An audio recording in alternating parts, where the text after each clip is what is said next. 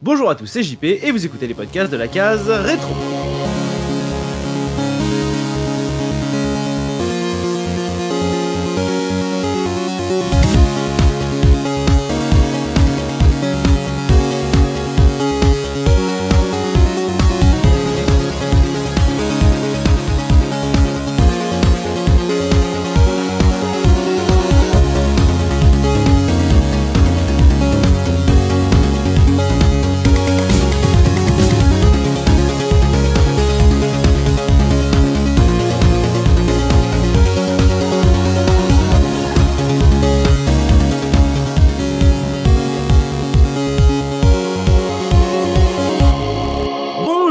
Toutes et à tous et bienvenue dans ce nouveau numéro 100% rétro gaming, un nouveau podcast concocté par la rédaction de la case rétro.fr et aujourd'hui je suis accompagné d'Enfamir. Comment ça va enfin? Ça va, bonjour à tous, ça va très très très bien. Je suis aussi accompagné de Super Pimi. Comment ça va Pimi? Bonsoir, oui, bonjour, bonsoir. euh, Ça va très très bien, moi aussi. Et également Oxidia. Comment ça va Oxidia? Ça va très bien, bonjour à tous. Et pour terminer, le master Subikun. Comment ça va Subi Salut tout le monde, ça va nickel. Et aujourd'hui, on se retrouve pour parler d'Ico, jeu d'aventure édité par Sony et développé par la team Ico. Sorti en 2001 sur PlayStation 2, c'est le jeu qui a lancé euh, la renommée de son créateur Fumito Ueda. Donc, euh, eh bien, on va en discuter. Mais pour commencer, euh, je vais vous demander quel a été votre premier contact avec ce jeu, savoir quand vous avez mis vos petites mimines sur la galette. Et je commence avec toi, enfin. Euh, moi, première rencontre avec Ico, c'est euh, sur la démo euh, du PlayStation Magazine officiel. Donc, je sais pas trop quand est-ce qu'elle était sortie, si c'est pas pour nous début 2002 ou fin 2001. Euh, donc, c'était euh, le jeu Ico était en une du, du DVD de démo. Euh, donc, j'avais essayé avec assez, avec pas mal de curiosité parce que j'imagine que les previews étaient sortis. Donc, j'avais lu quelques trucs dessus, ça m'intriguait assez. Et donc, j'ai une fois que j'ai fait euh, la démo à peu près deux ou trois fois d'affilée, je me suis dit qu'il me faudrait peut-être ce jeu pour mon anniversaire début 2002. Donc euh, je l'ai demandé et ça a été un des premiers jeux où le petit enfant en fait a commencé à avoir des goûts différents de ceux de son père et de son grand frère parce que chez moi j'étais le seul à avoir été hypé par ce jeu.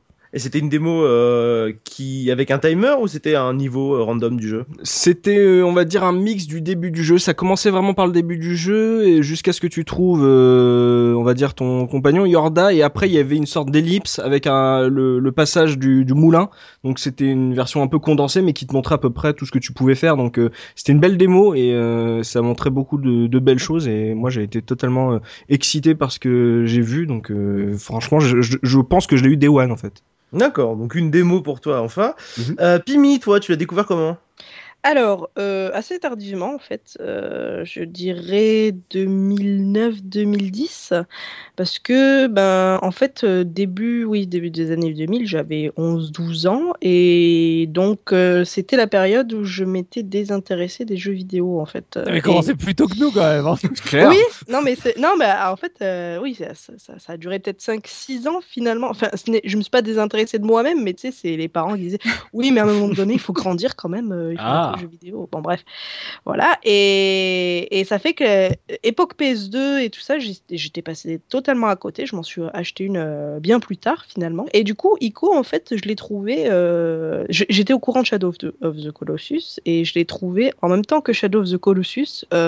dans mon magasin de jeux vidéo préféré, qui était dans, mon bled, qui a fermé aujourd'hui, et les deux étaient bah, à 10 balles en fait. Et j'avais acheté Shadow of the Colossus en premier, et je me suis dit, putain, mais Ico, en fait, euh, j'aurais peut-être dû l'acheter et tout. euh. et je suis revenu finalement le lendemain ou le surlendemain, et je suis, je suis allé l'acheter. J'avais eu peur qu'il soit parti, mais non, non, il était toujours là, et donc je l'ai acheté à ce moment-là, et je l'ai fait à ce moment-là pour le coup. Et quelle version du coup? Grande question. J'ai eu la version- Ou... Non, j'ai eu la version, j'ai les, les deux versions, cart- les deux versions cartonnées. La, la vraie. Les Voilà.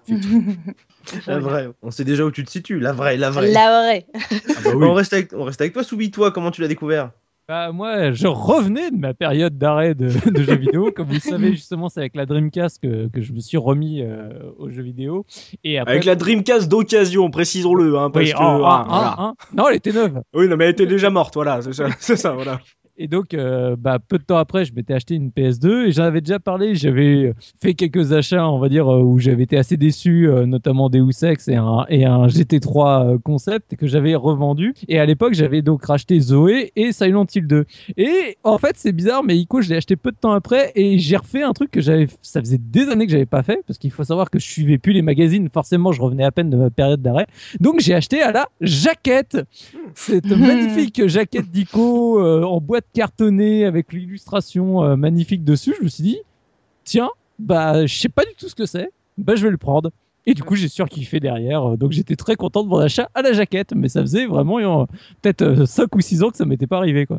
Ouais, un achat à la jaquette, oui, c'est pas arrivé depuis la Mega Drive, mais pourquoi pas, admettons. Ça veut dire, Et- euh, ça veut dire, Soubi, qu'en fait, euh, tu savais pas du tout ce que c'était, c'est-à-dire que c'était proche de la sortie en, gros et que Ah t'avais oui, pas encore eu d'écho, quoi. Il y a pas eu encore de, de hype. Ah non, c'était euh, peut-être deux mois après que le jeu soit sorti. Ah ouais, d'accord, d'accord. ah ouais. Ah, ça a été euh, purement le, le, le pifomètre absolu. Tu sais, C'est, c'est, c'est tout bête à dire, c'est boîte carton. Tu sais, euh, moi, euh, plutôt que les boîtes plastiques, ça me parlait. Je fais allez hop, je prends. quoi. Et on termine avec toi, Oxidia, c'est quoi ta première rencontre avec Ico? Bah écoute, euh, bizarrement, je veux dire bizarrement, mais c'est assez évident. En fait, je faisais déjà les vides-greniers à l'époque. J'étais toute jeune et je l'ai croisé pour la première fois. Je l'ai croisé en brocante. Je m'en souviens très très bien sur un stand. Et euh, la personne le vendait 10 euros. Et c'était au tout début, on venait de passer à l'euro. hein. C'était, je sais pas, quelque chose que ça devait pas être très longtemps après la sortie. Et je me souviens être passé deux, trois fois devant le stand. Et c'est vrai que 10 euros, j'étais jeune. hein. C'était tout mon argent de poche euh, du mois, de, de toutes les brocantes. euh. Donc, donc je l'ai laissé. Et j'ai beaucoup regretté. Et c'est beaucoup plus tard, euh, je dirais vers 2007, que finalement quelqu'un me l'a prêté et que je l'ai fait complètement comme ça, euh, avec une version que quelqu'un m'avait prêtée. Et finalement, j'ai fini par le retrouver très récemment au cours de mes, de mes chinages euh, en brocante. Mais c'est vrai que je- le souvenir d'avoir reposé cette boîte euh, il y a très longtemps. Dégoûté, euh, ouais. ça a hanté tes nuits pendant des jours et des jours. C'est ça. Et tu savais ce que c'était quand tu l'avais vu en brocante ou c'est juste la boîte Mais qui t'a attiré comme. Soubi Mais pas du tout, c'était la boîte, elle était tellement magnifique. euh, je me souviens que j'avais aucun jeu euh, en boîte cartonnée comme ça, et c'est vrai qu'elle m'attirait pas mal. Mais bon, c'est vrai que 10 euros, c'était une somme à l'époque pour moi. Et donc, euh, on, aurait tout- on serait né aux États-Unis, et ben il y aurait deux chroniqueurs de moins pour parler du jeu. Quoi. Tout à fait. Et en, deux- fait. en 2007, tu l'as eu à combien Euh, ah, je l'ai eu, oh, je sais pas, quelque chose comme 2 euros. D'accord. Ah, dans des lots, ça va vite après. Bah, T'as bien fait de pas l'acheter à cette époque-là à 10 euros. Ouais, finalement. Ah ouais, du coup, c'est intéressant parce que comme c'est un jeu qui est sur qu'une seule, une seule plateforme, euh, au lieu d'avoir des découvertes de plateformes différentes, on a des découvertes euh, légitimes différentes, une démo d'un côté, une brocante de l'autre, pourquoi pas, admettons. Euh, on reste avec toi, Oxidia, puisqu'on va passer à la une de cette époque, on va savoir de quoi ça parlait dans les magazines. Tout à fait. Alors j'ai choisi pour euh, parler de la une du mois, c'est le mois de mars 2002. J'ai choisi la couve de console plus. C'est le mois de sortie du jeu ICO. Seulement voilà, le pauvre ICO, il est un peu noyé au milieu d'une montagne d'informations puisque euh, ce même mois, il y a la première Xbox de Microsoft qui sort. Donc euh, déjà une avalanche de, tests, de jeux, ça monopolise complètement les unes des magazines. Il faut savoir qu'au même moment, en plus de ça, il y a la GameCube qui vient d'être annoncée par Nintendo pour une sortie euh, deux mois plus tard. Donc euh, à côté de ça, ICO, euh, c'est pas possible, on n'en voit pas le nez. Et puis euh, on a sur cette une de console plus un magnifique Virtua Fighter 4, donc euh, un personnage qui prend toute l'image avec la meilleure punchline que j'ai vue depuis longtemps. hein, une poésie rare. Donc il est écrit Virtua Fighter 4, c'est mieux qu'une boulangerie, distribue de pain à volonté. Voilà. Oui, ils étaient très inspirés à l'époque euh, pour faire ce genre de punchline sur les couvertures de magazines. Et le pauvre Rico bah, se retrouve relégué euh, dans la liste des petits jeux en bas euh, duquel il y a des tests, desquels il y a des tests. Voilà. Ah, donc Ico qui fait pas forcément euh, beaucoup de vagues à l'époque, puisque s'il est relégué comme ça à ce moment-là, euh, en bas de la couverture, c'est que vraiment, euh, on n'entendait pas tellement parler avant sa sortie, quoi. Non, non, on n'entendait pas du tout parler à ce moment-là. hein. La preuve, t'en as deux qui l'ont acheté à la jaquette. Hein. Oui. C'est vrai, c'est vrai. En même temps, en C'est lisant pas les magazines hein. de l'époque, c'était plus facile aussi de dire que forcément, j'ai pas vu dans les C'est magazines. pas faux. Mm. Et en parlant de jaquette, on va passer à Pimi, puisque c'est elle qui va nous faire le pitch, nous dire euh, comment on nous vendait le jeu à l'époque euh, sur le derrière de la boîte. Effectivement. Alors pour le coup, étant donné que moi que j'ai le jeu, j'ai le jeu en version cartonnée, j'avoue que je ne sais pas du tout si le pitch reste le même entre la, la première édition et la seconde. Donc moi je vais vous euh, lire celle que j'ai devant moi. Alors, un garçon frappé par la malédiction, perdu dans un jeu où règnent les ombres. Une jeune fille accablée par le chagrin et la solitude. Ensemble, ils doivent parvenir à s'échapper. Mais leur prison est vaste et renferme de nombreux secrets. Chaque escalier tortueux, porte qui grince ou pilier est un élément du labyrinthe. Chaque flambeau au rayon de lumière ne servira qu'à mettre à jour un nouveau mystère. Le chemin de la liberté est sombre et parsemé d'embûches, mais ils savent que, d'une façon ou d'une autre, ils y parviendront. Ah, il te spoil Ah Voilà. Oh là là, ils disent la fin du jeu. C'est ça C'est très bien écrit, je trouve. C'est une fable. Oui ah oui, bah, c'est comme le jeu finalement, ça, a quand même euh, un petit peu quelque chose de, poétique, on va dire. De... C'est Oui, c'est ça. Ah, ça a changé de. Avec nos graphismes HD de ça. 240 par 180 pixels. euh, C'est ça. C'est exactement ça. C'est ça, ça, ça. On va dire que ça, ça a plutôt l'attrait de, de quelque chose de d'onirique. En fait, on sait que c'est quelque chose. euh, c'est un conte, ouais, exactement. C'est un conte, un rêve qu'on va nous raconter. Et, et tu sens en fait, euh, voilà, par la jaquette et par ce qui est écrit dessus, que c'est c'est pas quelque chose de, de courant en fait. C'est pas, c'est pas un jeu. euh, c'est pas n'importe quel jeu. Faut être honnête, hein, je pense que même moi, euh, j'ai lu le, le pitch euh, pour faire les révisions parce que quand tu regardes la boîte d'ICO, tu regardes la jaquette de devant, euh, ah, tu, c'est, c'est la, la seule promesse du jeu, le reste du texte, oh là là, mais tu t'en fous en fait. Bien sûr, non, mais bien sûr pour le coup. Mais euh, après, c'est ce que je veux dire, c'est que euh, par rapport aux autres jaquettes de l'époque, enfin et surtout aux autres pitchs de l'époque, c'est quelque chose qui qui, di- qui diffère. Quoi. Donc je clairement. comprends que ça puisse pu interroger ou pas en fait euh, les gens. Je veux, et je veux Oui. pas dire, je trouve la maquette de l'arrière, de, enfin du derrière de la boîte, Mhm. absolument magnifique. Hein. Ouais. Sincèrement, par rapport à C'est vrai l'époque, je, que oui. je trouve la compo et tout est vachement sympa. Quoi. Voilà. Mais est-ce que ce pitch euh, résume à peu près le jeu ou est-ce que c'est obscur euh, Ben on sait que oui, enfin. Je trouve qu'il aurait, du moins le- la plus grosse partie du jeu, c'est-à-dire euh, ben, qu'on va devoir euh, se faufiler dans un château pour pouvoir en sortir. C'est à peu près, euh, à peu près ce qui est résumé. C'est à peu près l'histoire, enfin le gros de l'histoire. Il y a quelques quelques petites choses en plus, mais moi je trouve que il y a, il y a ça, ça nous ment pas quoi, pour le coup. D'accord. Bon. On va pouvoir se lancer dans le gros du débat. On se retrouve tout de suite après ça.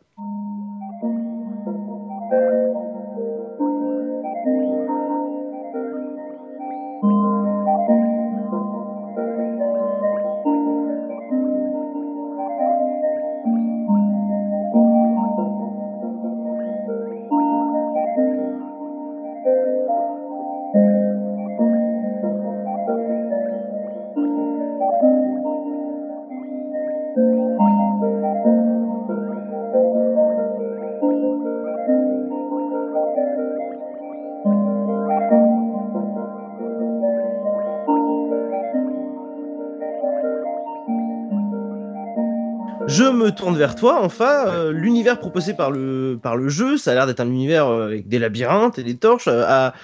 Des labyrinthes et des torches, oui, ça a l'air un peu euh, bête comme ça. hein. je, pour- je pourrais résumer Pac-Man de la même manière, hein, c'est un labyrinthe et puis voilà. Non, mais ça a l'air d'être un univers donc relativement onirique. Au vu de la jaquette, c'est quand même, euh, c'est quand même relativement intéressant ce qu'on a l'air d'avoir dans le jeu.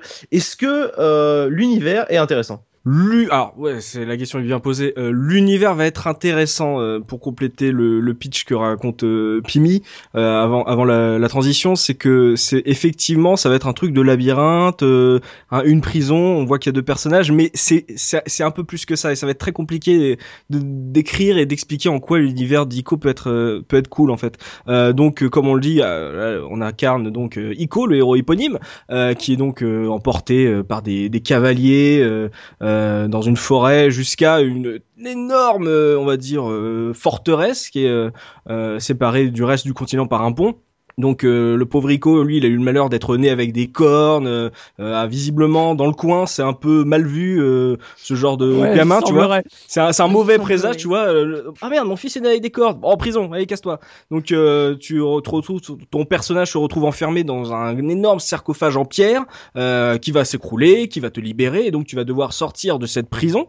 Euh, point, point intéressant parce que là, ce que je raconte en fait, c'est l'introduction, c'est la cinématique d'intro qui est dans le dans le moteur du jeu, donc ça te met directement dans, l'ambiance. Et ce qui est intéressant, c'est que quand tu vas avec euh, ton personnage euh, en prison, on va dire, euh, tu vois que tes gardes passent par certaines portes qui sont magiques et qu'ils arrivent à ouvrir grâce à une épée magique, une sorte d'énorme Master Sword qui permettent justement d'avancer dans le donjon. Et toi, quand tu, as enfin la manette, que tu peux commencer à jouer, tu vois que tu vas être bloqué. Et c'est à ce moment-là qu'en fait que très rapidement tu vas faire la rencontre de Yorda, donc euh, personnage féminin euh, du jeu.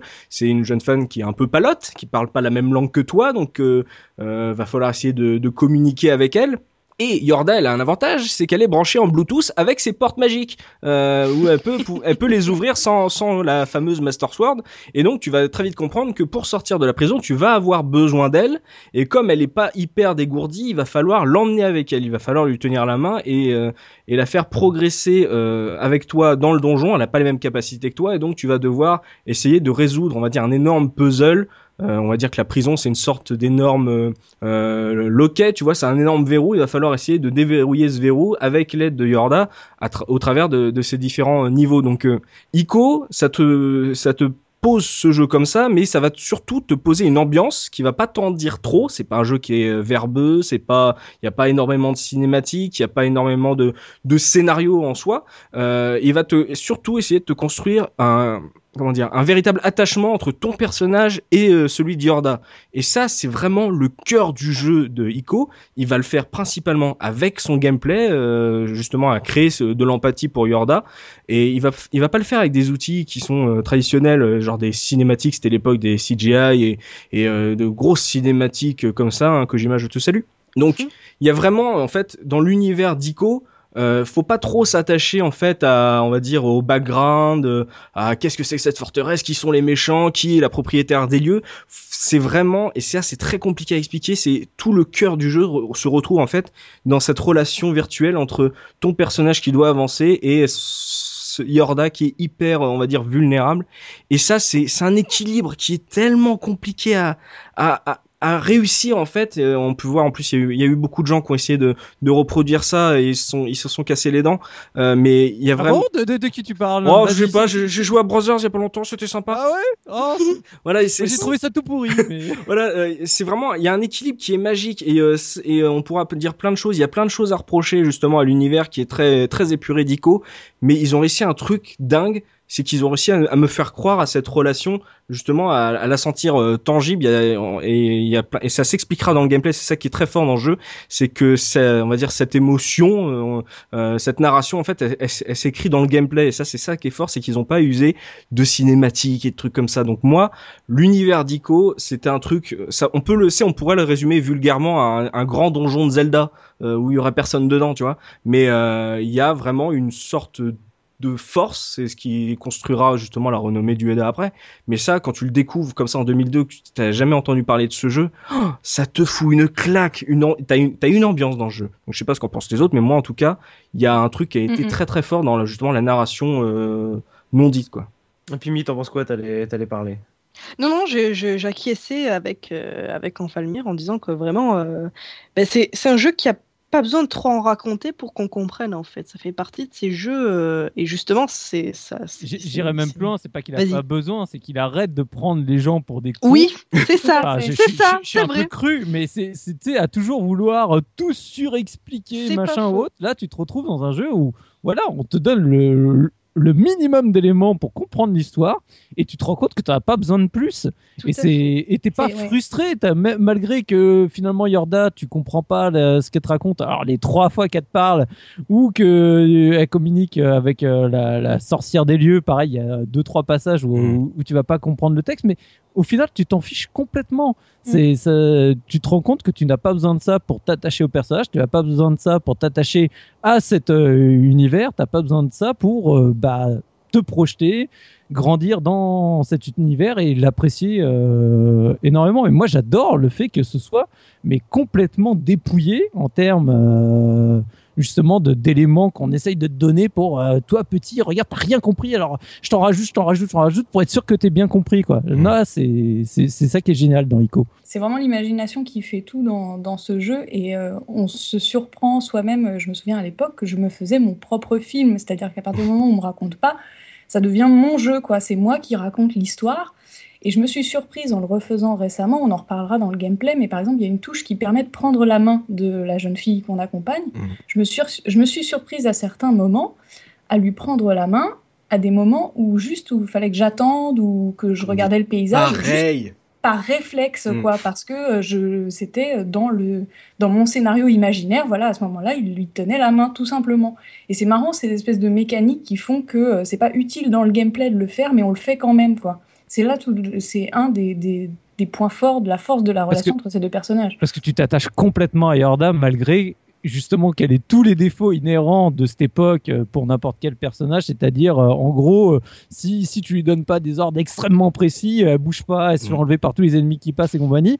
Et du coup, normalement, c'est le genre de choses qui t'énerve, qui t'horripile au plus Mm, haut mm. point, alors que dans Ico, eh ben, ça passe super bien.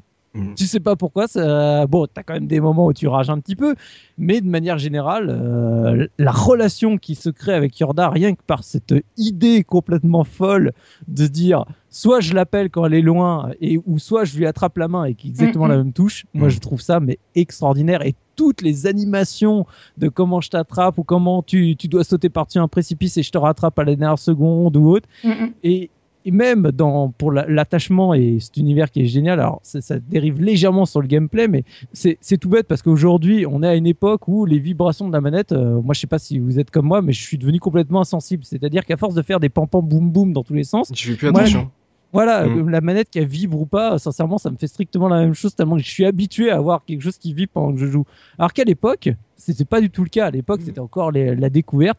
Et quand tu prends la main de Yorda et avoir le battement de cœur qui passe à travers la vibration de la manette parce que tu lui as attrapé la main, mais moi, ça m'avait mais retourné à l'époque. J'avais trouvé, en termes sensationnels, j'avais Mm. trouvé ça extraordinaire, quoi. Et cet univers, c'est ça, m'a complètement happé pour ça, pour un jeu où sincèrement, si, si je le résumais d'un point de vue objectif sur le papier, je me dirais bon, c'est- c'est pas le jeu le plus extraordinaire du monde, euh, il a quand même un certain nombre de défauts, mais l'univers dans lequel il m'a mais complètement euh, attrapé et emmené dedans. J'ai trouvé ça génial. Pour moi, c'est quasiment de, tu sais, on approche de, de tout ce qui est les mythologies, le mysticisme, etc. Tu vois, t'en, sais quasiment rien, mais c'est pas grave. C'est, comme si c'était une histoire qu'on allait se raconter de génération en génération Mm. euh, pour euh, faire passer un message, pour faire passer une morale, etc. Et, et je pense que c'est ce qui fait que l'univers à chaque fois créé par Ueda sont aussi euh, aussi marquants. euh, tu vois, t'as Ico, mais après, dans, forcément, on n'en parlera pas aujourd'hui, mais dans Shadow of Colossus, pour moi, c'est encore, c'est encore une autre dimension, c'est encore plus puissant. Et, euh, et j'adore ce côté, euh, vraiment, je vous donne une mythologie par le château, par, tu sais, tu t'imagines des trucs comme quand bah, c'est toutes les légendes Inca, Maya, Mm, euh, égyptienne, tous ces genres de choses où t'as pas tous les aimants, pas toutes les données. Et bah du coup, c'est toi qui te fais ton propre univers et c'est toi qui as envie de partager aux autres en disant voilà, euh, je vais te raconter l'histoire de, de ce personnage-là, quoi, qui combat les, les ombres euh, de, de ce jeu, quoi. Euh, Un, peu plus tôt, Soubi, tu nous parlais des, des ennemis et d'une sorcière. Dans... C'est quelque chose que, que qu'Enfa a pas tellement évoqué dans, dans l'univers. Euh, En quoi ça consiste juste Il y a... Du coup, on a un antagoniste quand même bien défini ou Oui, comment, alors- comment ça se goupille? Le- L'antagoniste, tu le croises pas tout de suite. Bon, enfin, pas tout de suite. euh, Le jeu est très court et tu le croises peut-être au bout d'une heure de jeu, qui est à peu près le premier tiers de... du, jeu. Non, en fait, au début, tu combats des ombres. Dès que tu libères euh, Yorda, tu as des ombres, euh, des créatures, mais vraiment où tu as du mal à définir le- leur contour qui t'attaquent et, dans lequel, bah, du coup, il faut que tu, protèges Yorda parce qu'ils ont une tendance à vouloir l'embarquer et la, mettre dans un espèce de, faille, euh, d'un trou noir, quoi. Et si elle, elle y reste trop longtemps, ça y est, c'est fini, tu as, perdu la partie. Donc, tu as ces ennemis-là qui vont être vraiment les ennemis récurrents de l'univers et puis rapidement tu découvres que bah du coup la maîtresse des lieux donc la, la, sorcière noire ou mettez-lui le nom random que vous voulez euh, bah en fait euh, détient le- euh, ce château et ça va être elle le le boss de l'histoire. Quoi. Toute l'histoire après va, découler le fait de finalement le fait de vouloir t'échapper, ça, va passer d'abord par le fait quand même d'annihiler cette menace qui est à l'intérieur du château. Et puis il y a un pied de nez aussi dans le jeu en termes d'ambiance. Justement, c'est euh, quand on disait ils arrivent à faire euh, plein de choses euh, avec on va dire très peu de moyens. C'est qu'en fait c'est un super pied de nez parce que on, on est on n'est pas sur n'importe quelle console, on est sur la machine de l'Emotion Engine qui nous a montré des visages expressifs avec montrer oh, regardez les animations faciales, on va pouvoir montrer de vraies émotions. Et avec ce petit jeu, ils arrivent à te dire que en fait tu peux faire de l'émotion avec des persos qui ont que dalle euh, en animation euh, graphique. Euh, c'est juste du mouvement. ils sont vus de haut, etc. Et par rapport à la forteresse, en fait, t'as aussi un truc qui est très fort. J'ai dit que les environnements étaient vides, mais ça te crée en fait une sensation de solitude quand tu explores le, le mm-hmm. donjon. T'as l'impression que t'es perdu dans un monde qui est ouvert. C'est pas que des salles comme ça, les unes après les autres. T'as l'impression des fois, tu dis, des fois t'as limite peur d'avancer trop parce que tu dis oula mais euh, je sais pas si euh, je peux continuer à avancer parce que je suis obligé de laisser Yorda à cet endroit-là. Donc euh, tu, tu, te crées du stress tu te crées on va dire de un sentiment d'exploration. Euh, et il y a un côté en fait c'est il y a pas mal de d'environnement où tu peux voir au-delà et euh, ça peut moi je trouve que ça fait un petit parallèle avec avec Doom où qui faisait à peu près la même chose en fait qui te faisait des, des ouvertures dans les murs et tu voyais des zones euh, de du niveau que tu n'avais pas encore exploré ça te disait oula l'environnement est beaucoup plus grand que ce que je pensais et donc il faut que je fasse gaffe il faut que j'essaye de d'y aller. Il y, y, a vraiment une super richesse dans le, la forteresse. C'est vraiment un personnage à part ce, ce, ce donjon. Et quand tu le, le découvres quand tu l'explores quand tu fais quelques allers-retours t'as l'impression euh, que t'es pas tout seul, alors que c'est hyper vide, mais euh, il peut y avoir un, grand moment de tension, et ça c'est aidé aussi avec le, on va dire le sound design, mais t'as vraiment une grosse force de solitude euh, dans ce, cet environnement qui marche extrêmement bien. À travers les différentes interventions, je, note quand même que vous revenez souvent sur le l'attachement au personnage, la relation relativement forte qu'il y a entre euh, Iko et Yorda, mais aussi entre Yorda et le joueur. Est-ce que Pimi, toi, tu l'as ressenti aussi fortement cette relation qui se crée entre le joueur et les personnages? Oui, tout à fait, effectivement. Euh, en fait, moi, ce qui me, ce qui me faisait vraiment rager, tu vois, c'est le fait que euh, voilà, il fallait pas la laisser trop longtemps parce que sinon, elle se faisait capturer et c'était fini. J'appelais ça le périmètre de sécurité. Voilà, non, mais c'était horrible. la distance à laquelle mais tu dis, ça. oh là, je suis en stress. Mais oh là, ça. je sais plus, Mais je sais pas ce qui va se passer. Et, et, et, et ce qui m'a, ce qui me stressait encore plus, c'est quand tu justement, euh, quand les ennemis t'attaquaient et que tu te faisais, euh, ben, euh, tu te faisais frapper par un ennemi et tu tombais par terre. Et sauf que tu mettais vraiment euh, super longtemps pour te relever et t'assistais impuissant justement à Yorda qui se faisait enlever pour, pour ben, par les monstres justement. Et là, t'es là, tu dis non, non, non, non, il faut pas, il faut pas, il faut pas. Et t'as tapé un peu sur tous les boutons de ta manette. Sur tous les boutons, ouais. Voilà, c'est ça. où tu te relèves plus vite. C'est exactement, exactement. Et, justement, ben, ça prouve quand même, euh, m- malgré voilà, le fait que ce soit hum, quelque chose qui, euh, ben, c'est une narration, ben, il n'y a pas vraiment de narration finalement, comme, comme vous l'avez très bien dit, c'est quelque chose où c'est nous qui interprétons euh, l'histoire et ce qui s'y passe tout simplement. Et justement, le fait voilà, d'assister à certains moments comme ça, euh, ça te prouve quand même un petit peu que, inconsciemment tu t'attaches à, à- à ces figures, à Yorda, la figure de Yorda, la figure euh, d'Iko, et aussi, euh, comme l'a très bien dit enfin, euh, au donjon finalement qui nous traduit extrêmement bien justement euh, cette impression de, de, de solitude, hein, tout simplement. Donc euh, oui, oui, euh, pour, pour, pour répondre à ta question, oui, on s'y attache quand même un petit peu beaucoup hein, à ces personnages. Moi, moi, perso, je me suis tellement attaché que les, les séquences où. Alors, je, je spoil lé- légèrement, mais les séquences où tu te retrouves finalement séparé de Yorda de manière euh, impromptue et inattendue, mais c'est un drame. Ah oui. Ça a été un drame. J'ai- j'ai- Tu sais, tu. Du, on parlait de solitude. Mais en fait, le fait d'avoir Yorda pendant une bonne partie du jeu fait que bah, justement, tu, tu te sens un peu moins seul. Et alors, ce moment où finalement, tu as quand même une séquence où tu te retrouves sans elle à côté de toi, sans, sans, sans armes pendant un court temps, c'est vraiment, tu te retrouves que à, à grimper dans une zone qui est complètement sombre. Ah, mais j'étais mais désespéré, euh, tu sais, au niveau émotionnel. Je me sentais vraiment complètement perdu, complètement seul. Tu te dis, mais mais finalement, qu'est-ce que je fais maintenant quoi? Presque comme le personnage, quoi, dans, dans la situation dans laquelle il est. Tu te dis, est-ce que ça vaut le enfin, est-ce que ça vaut le coup de continuer de se battre ou quoi Enfin, je, je suis déprimé. je suis- je- Non, mais moi, ça- ce jeu, il m'a, il m'a, il m'a retourné Ouais, il- émotionnellement. Ça a été pour moi la, la première fois parce que il y a eu quand même beaucoup de jeux avant sur lesquels je, me suis toujours impliqué émotionnellement, mais c'était dans, je me faisais mes délires, je, tu sais, c'est comme je, quand je parlais de chrono, où je, je, Mm. je me refaisais les scènes, etc.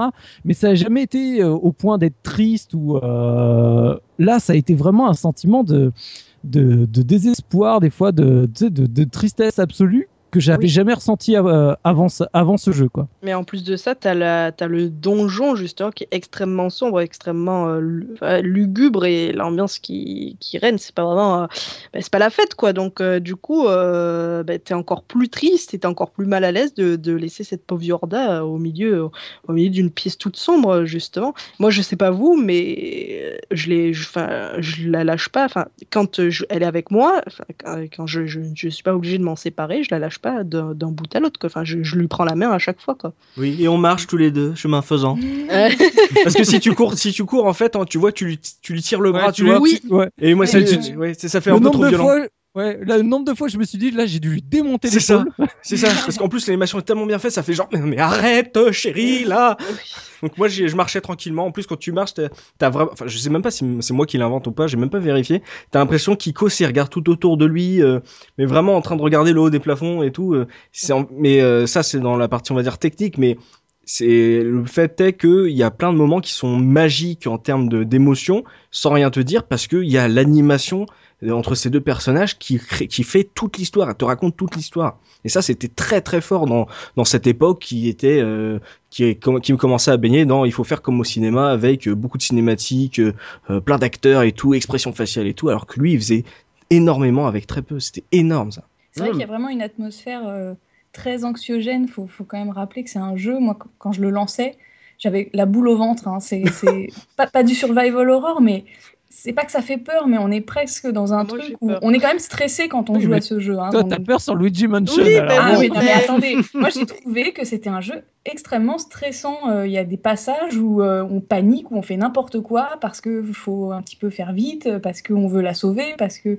euh, on se fait agresser par plein de plein d'ennemis, etc. Puis on est dans cette espèce d'environnement très immense, euh, sans musique, avec juste des bruitages. euh, ça, ça a un côté euh, très oppressant, très pesant, quoi. Et je pense pas que ce soit un jeu qui soit fait pour des sessions très longues. Enfin, moi, j'ai eu du mal, en, tout cas, à faire des sessions longues sur ce jeu parce que j'avais besoin de souffler un peu, de jouer à un truc un peu plus léger entre, entre deux sessions pour, pour souffler, tout simplement. hein, parce que c'est vrai qu'il y a une atmosphère qui, est, qui est bien présente. hein. Pour moi, en fait, comme je disais, c'est émotionnellement, ça avait été vraiment la première fois que c'était aussi intense. Et en fait, pour moi, Ico, ça a été le, le premier jeu où, par rapport à son univers, par rapport vraiment à tout ce qu'il en décrivait, où je me suis dit, ça y est, c'est un jeu, euh, j'ai envie de dire, euh, alors je vais pas dire indé, parce qu'aujourd'hui, maintenant, le jeu indé, on commence à y mettre un peu tout et n'importe quoi dedans. Pour moi, c'était le premier jeu d'auteur, on va dire, pour faire le parallèle euh, au Cinoche et compagnie, que je faisais, c'est-à-dire qui, qui proposait vraiment la vision où je sentais que le- le- l'auteur, même si à l'époque je connaissais pas Ueda, je connaissais pas les équipes, tu sentais qu'il avait envie de te faire passer une histoire, te faire passer un message. Et ça a été la première fois où je me suis dit, ok, là, je commence à, me dire, c'est vrai, le jeu vidéo, je peux le classer dans la catégorie euh, justement euh, art à part entière, parce que là, j'ai eu une vraie vision d'auteur et pas qu'un gameplay. quoi. Euh, C'était un, un jeu dans son ensemble et son univers est, est une œuvre d'art à lui tout seul pour moi. Donc on a un univers qui visiblement vous a quand même euh, relativement marqué, hein, parce que vous en avez tous, euh, vous êtes tous relativement euh, élogieux vis-à-vis de la relation avec les personnages, de l'univers assez sombre. Mais justement, oui, comme tu le dis, Soubi, comment ça se joue Ico? Parce que comme ça, on sait pas forcément. Est-ce que c'est un FPS Est-ce que c'est un, un Ouais, shootes TPS guerrier avec des, des QTE partout? Oxidia, tu vas nous dire ce qu'il en est. Comment ça se joue, Ico? Bah, tout simplement, en fait, euh, déjà on en a parlé beaucoup, hein, mais les bases du gameplay sont extrêmement simples. Euh, c'est un titre d'ailleurs qui va, qui a la particularité de vous laisser les découvrir tout seul. hein. Quand on arrive dans le jeu, il n'y a pas de séquence d'introduction, il n'y a pas de tutoriel, il n'y a pas d'indication. Voilà, aucune indication à l'écran, il n'y a pas de menu d'aide. À la limite, si vous avez la version boîte, vous pouvez regarder dans la notice. Là, vous aurez quelques indications. Mais sinon, c'est vrai que c'est à nous de découvrir euh, quel bouton va faire quoi, comment on saute, comment on attaque. Et donc, le principe, ça va être bah, de s'échapper de ce château en guidant euh, Yorda à, travers, euh, à travers le château, à travers le gigantesque labyrinthe. Et souvent, on va être bloqué par euh, des environnements euh, sous forme de donjons un peu à la Zelda. hein, on en parlait tout à l'heure, donc avec euh, des échelles, euh, des ponts à débloquer, des interrupteurs, des blocs à pousser, des choses comme ça. Voilà. euh, vous allez découvrir au fur et à mesure la possibilité, les possibilités qui sont offertes hein, par la progression en binôme, puisque euh, vous avez euh, voilà, la grande particularité, on en a parlé, c'est la, la, la, relation entre les deux personnages. Et vous avez une touche qui va vraiment symboliser cette relation, qui va vous permettre d'avoir toutes les interactions possibles avec elle. C'est-à-dire que quand vous êtes loin d'elle, c'est une touche qui va vous servir à crier pour l'appeler. Quand vous êtes à côté d'elle, c'est la même touche qui va vous servir euh, à lui prendre la main et à la tirer avec vous. Et puis lorsque vous voulez la hisser sur un rebord, la faire sauter d'une plateforme à l'autre, etc., pareil, ça va être la même touche qui va vous permettre de l'attirer. Je trouve que c'est les meilleures séquences du jeu. Ouais, ouais, vraiment. Et la, la force du jeu sur, sur ce, sur ce point-là, ça va être l'intelligence artificielle, entre guillemets, hein, qui va faire que le personnage va globalement euh, toujours assez bien comprendre ce qu'on lui demande. Hein. Enfin, je sais pas qu'est-ce que vous en avez Ouais. pensé vous, mais j'ai trouvé ça très très fluide. euh, la, la progression à travers ces, ces séquences d'escalade entre guillemets, c'est c'est assez, c'est assez puissant. Ouais, euh, justement, ouais, on a parlé je- de ce lien là, et euh, c'est très contextuel. parce que, Comme, j'ai dit dans l'univers, c'est en gros, euh, Yorda, elle, elle est pas capable de faire euh, les mêmes choses que toi. Elle peut pas sauter aussi haut, elle peut pas euh, monter sur les chaînes, etc. Donc en fait, Juste monter à l'échelle. voilà, elle, Voilà. elle- elle monte à l'échelle tout doucement, elle peut monter un bloc qui est pas trop élevé, et, euh, et tout, tout le jeu en fait est de te montrer que toi, si t'étais tout seul avec euh, la Master Sword, le, donjon tu le passes en 20 minutes, mais que tu dois aider euh, Yorda, et donc l'idée c'est de dire, ok, moi je sais très bien comment je passe, comment je fais passer Yorda, et donc t'es obligé d'avancer histoire de voir s'il y a pas un, genre un bloc qui est dans la pièce d'après, histoire de pouvoir Mhm. le pousser, etc. De dire attends là si, euh, est-ce que là euh, par exemple il y a un pont qui est cassé, ah, j'imagine qu'il y a la distance pour, donc euh, je, je saute avant elle, je l'appelle, tu vois qu'elle prend de l'élan, elle saute, et là le truc classique, ah tu l'attrapes juste avant qu'elle tombe du précipice et tout, et euh, même et quand, quand tu la remontes, le réflexe instantané, c'est de garder le doigt appuyé sur la touche parce que tu Ouais. te dis, il faut pas que je lâche, faut pas que je lâche, etc. Et en fait, c'est ça, c'est des idées de gameplay que moi j'avais jamais vu avant. C'est ça qu'il faut se rendre compte avec Ico, c'est que c'est un truc tout con, c'est un bouton contextuel, mais ça te propose des idées. Tu te dis, waouh, ça c'est génial. Ah, ah mais attends, est-ce que je vais faire ça? Ah, ça marche, c'est génial. Et c'est c'est flippant à quel point tu peux te, tu peux te créer euh, de l'émotion et euh, on va dire euh, du background presque avec juste un bouton. J'ai jamais autant stressé que quand j'entends Yorda se faire attaquer dans une salle juste derrière. Ah T'es là, t'es. Oh non, non, non, non, non, non, non, non. Tu te non, mais si, on voulait être très, très méchant, on dirait qu'un ICO, il serait fait aujourd'hui, ce serait des QTE. En fait, on nous mettrait toujours euh, appuyer sur rond à chaque fois. Enfin, ce serait le même bouton, puis on nous le mettrait à l'écran à chaque fois. Et en fait, ils le font dix ans avant et sans jamais te mettre le bouton à appuyer, quoi. Et du coup, c'est un peu comme si euh, tu t'inventais ton histoire, quoi. T'inventes le mouvement au moment où tu dois le faire, quoi. Et ça, ça vraiment, ça, ça renforce complètement ce- cette fluidité dans le gameplay, euh, ce truc de ne pas lui lâcher la main au moment où tu vas recommencer à te déplacer, etc. C'est vraiment très fort. Il y a un autre aspect qui est, super important, dont on n'a pas beaucoup parlé, enfin on a parlé de l'esthétique, mais euh, les angles de caméra sont vraiment ultra bien pensés et sont pensés pour un jeu contemplatif. Mais vraiment, euh, moi, enfin je sais qu'on parle de la durée de vie du jeu qui est relativement courte. Euh, moi, c'est un jeu que je pense j'ai mis un peu plus de temps que la majorité des gens à le faire parce que j'ai passé un temps fou à faire bouger mon joystick droit pour regarder les environnements. La caméra, elle, elle est programmée de telle sorte qu'on peut regarder partout et c'est très très très agréable. Je me souviens d'une séquence, par exemple, on passe sur un pont où on, est, on, on voit de très très loin, on voit la forêt, on voit euh, Ah, c'est le, le Les, deux, les deux séquences où tu vas sur les espèces de phares là, illuminés, là, les, les, immenses, remparts, ouais. euh, ouais, les C'est immenses incroyable, hein. remparts, c'est c'est extraordinaire. On passe un temps fou à regarder le décor en fait, hein, tout simplement. hein. En fait, je, ce qui ce qui est génial dans, dans le jeu, c'est que, et en fait, tu l'as tu l'as déjà dit, c'est que les environnements sont relativement vides. Honnêtement, tu vois, c'est- il n'y a pas de- Mm, mm, mm. des détails de partout. Mais c'est vrai qu'avec ces angles de caméra toujours un peu en contre-plongée, en plongée, etc., et surtout assez loin de la scène, euh, te donne une sensation mais de distance. Tu sais, à l'époque, on- euh, maintenant on en parle tout le temps de la distance d'affichage et compagnie. Mm. Mais à l'époque, c'était pas quelque chose sur lequel on était forcément habitué. Et là, de voir mais ces, ces espèces d'immenses euh, champs de vision avec la forteresse euh, dans toute sa profondeur et certaines pièces qui étaient absolument immenses sur plusieurs étages ou autres où tu passais en bas et puis après tu fais ah non finalement en haut ça a l'air pas mal. Puis tu repasses et tu vois des détails que tu n'avais pas vu alors hop tu redescends. Enfin moi le, le- la forteresse me semblait vraiment immense. Et ce que j'adorais, c'est que en termes de progression, les énigmes, c'était pas genre, tu arrives dans une pièce et tu résous l'énigme de la pièce. C'est que Ah souvent, c'est- oui, oui, oui. c'était un enchaînement bah, de, de plusieurs, euh, on va dire, tu avais une zone quoi, dans laquelle tu travaillais, tu réfléchissais un peu et tu avais toujours ce moment où tu, vraiment tu, tu fouilles partout, tu comprends pas trop ce qu'il faut faire. Puis d'un coup, donc compris, tu, tu lances le premier élément et après, au fur et à mesure, comme tu avais passé un temps quand même non négligeable à étudier toute la configuration euh, avant, au moment où tu commences à, à débloquer la situation, tu te rends compte que c'est génial parce que tu progresses super, super vite. C'est ah oui, attends, il y avait ça. Ah oui, mais ce corde-là, maintenant que j'ai l'épée, oh, je, re- je retourne par là et je coupe. Exactement, oui. Alors que finalement, ça s'est passé 20 minutes avant et dans trois salles à côté. Mais le, le level design, je le trouve extraordinaire. Mm. Ça, ça me fait penser à, pour faire plaisir à, à- à nos amis euh, fa- passionnés de Dark Souls et compagnie, c'est c'est un level design qui est extrêmement travaillé et qui, Ouais. en termes d'énigmes, je trouve, est super intéressant parce qu'elles sont elles sont jamais très compliquées, Mm. mais en C'est même ça, temps, tu les fais pas en ça. 5 minutes parce que justement, as ce- il faut que tu arrives à te refaire l'histoire, l'ordre exactement dans lequel il faut faire chaque élément pour pouvoir débloquer la situation. Et je trouve ça génial. Il y a des énigmes dans Ico au final, du coup. Bah, c'est Tu des énigmes, d'énigmes. elles sont jamais. Enfin, en fait, les énigmes en elles-mêmes sont jamais très complexes. Ça, ça va être un bloc à pousser à un tel, en- à tel endroit, un, levier à actionner, un pont-levis, enfin une corde à couper. Ça va être des choses quand même assez simples.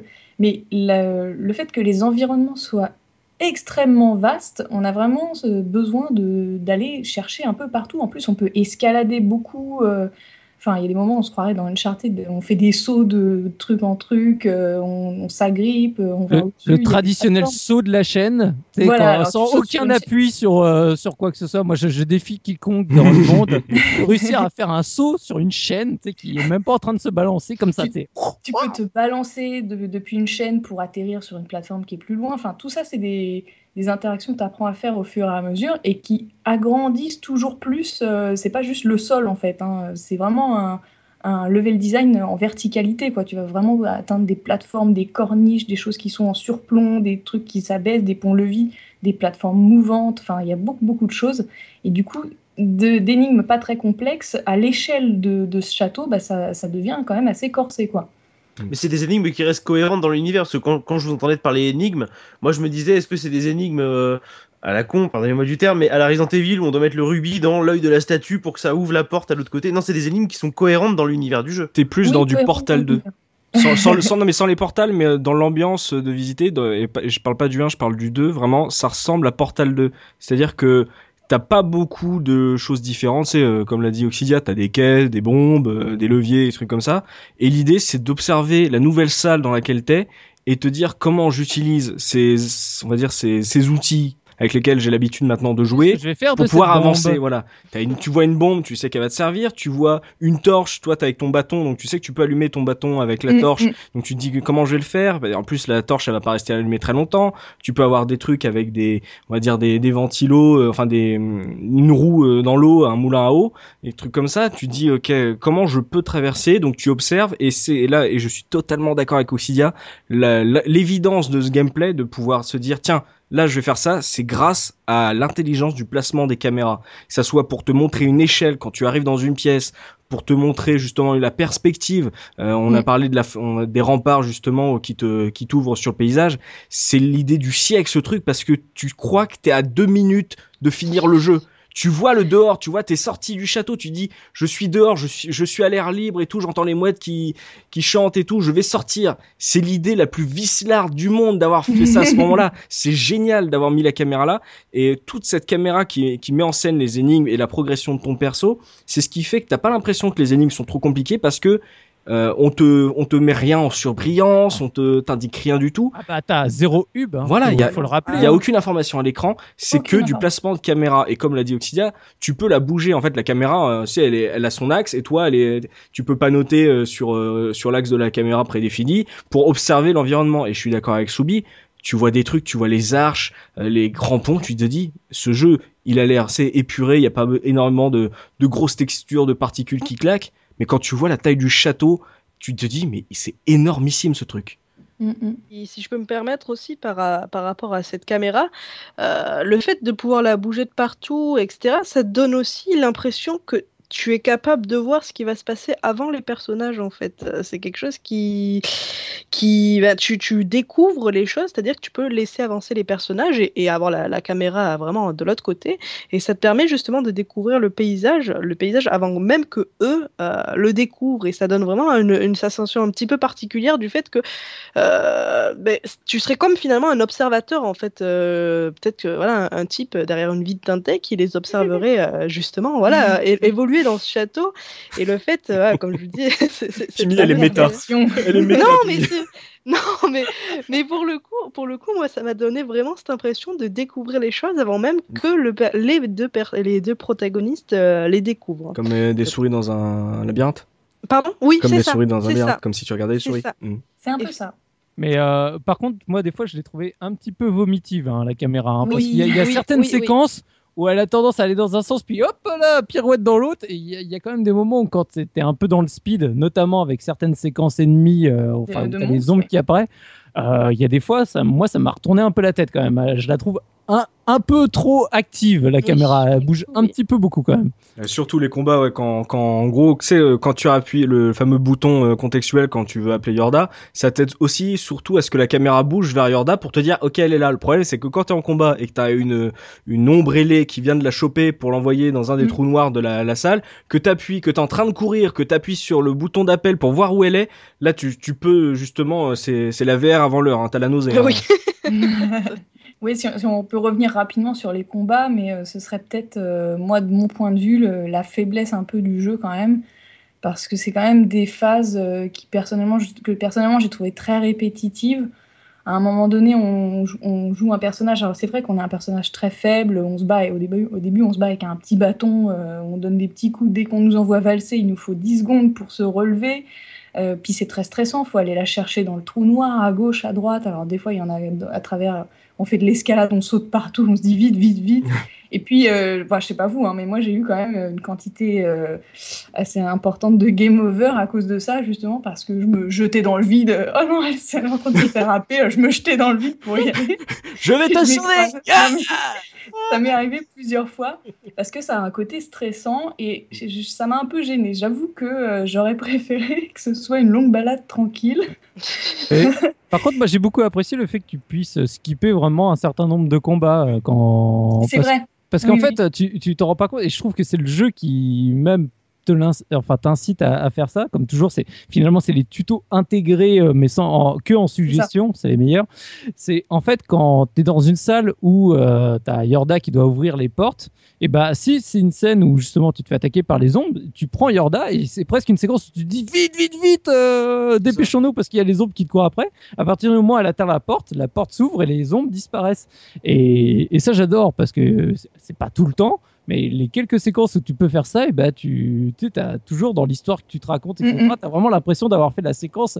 Attention, là, on est vraiment en mode euh, c'est- super dangereux et vite, euh, trouvons une solution en deux secondes pour, euh, pour sortir de, de cette impasse. Quoi. Et C'est vrai qu'en plus, le, le jeu, on n'en a pas parlé, un système de sauvegarde euh, à l'ancienne. Donc, euh, de temps en temps, euh, après une séquence, on se retrouve face à un canapé qui nous permet de sauvegarder. En pierre, hein, un bon vieux voilà. canapé Ah en ben, pierre, bien Non, mais-. Alors ça, ça m'a toujours étonné, hein, même à l'époque, euh, le canapé dans le château, ça Et- tu- ne peux sauvegarder que si tu as Yorda avec toi. Oui. Voilà, Oui. et que et tu n'es pas en train d'être attaqué par des monstres, parce que le jeu a quand même euh, voilà cette capacité assez incroyable à te mettre des monstres. Tu vois le canapé au loin, mais d'abord il y a un combat, quoi. Et tu sais que si tu le perds, tu vas revenir 10 minutes en arrière.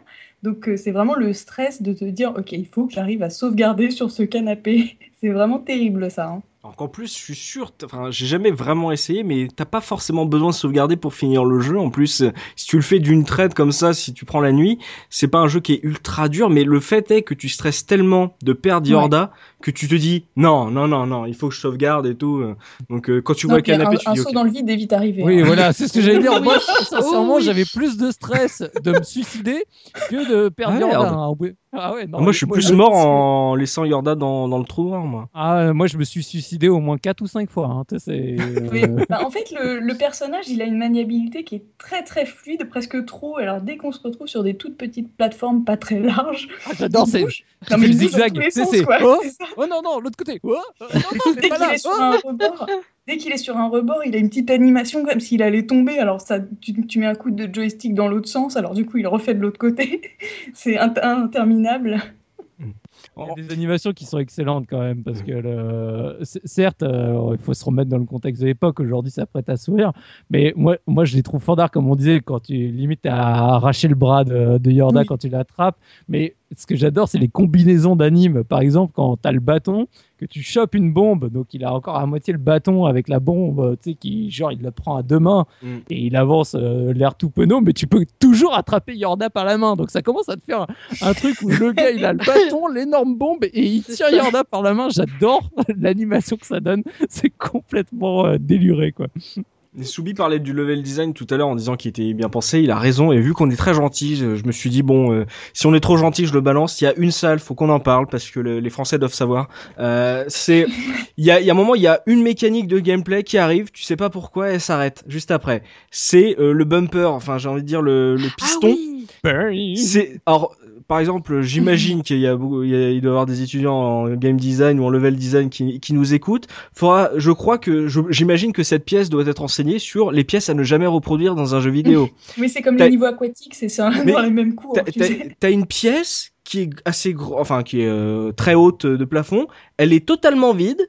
T'as juste une échelle, euh, un, on va dire, euh, un- un- une canalisation sur le plafond pour faire genre, et un bumper. La, pièce la plus ridicule du monde, c'est quand tu vois toute euh, la majesté de la forteresse. Quand j'ai refait le jeu, je me suis dit, ah oui, c'est vrai qu'il y a cette salle aussi.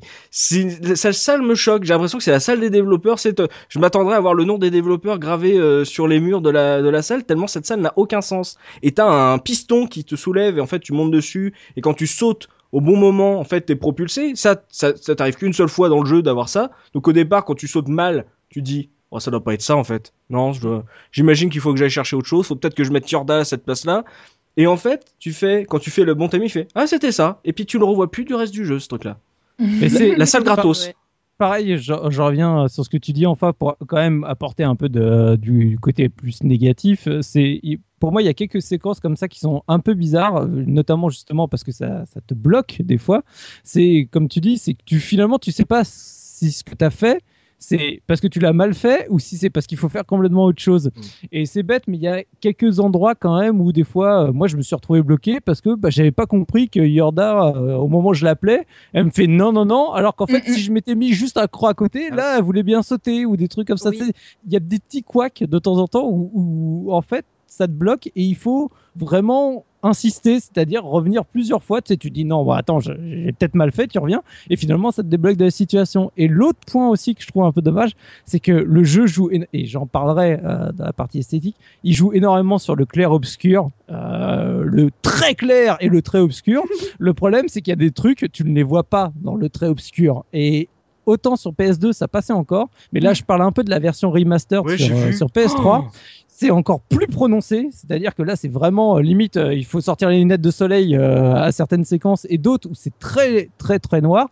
Et je me suis retrouvé bloqué à un endroit où j'étais, j'avais jamais été bloqué sur le jeu d'origine, uniquement parce que bah, c'était tellement foncé que je ne voyais pas la porte de la salle d'à côté. Alors que normalement, tu la vois très bien. Mais là, je la voyais plus du tout.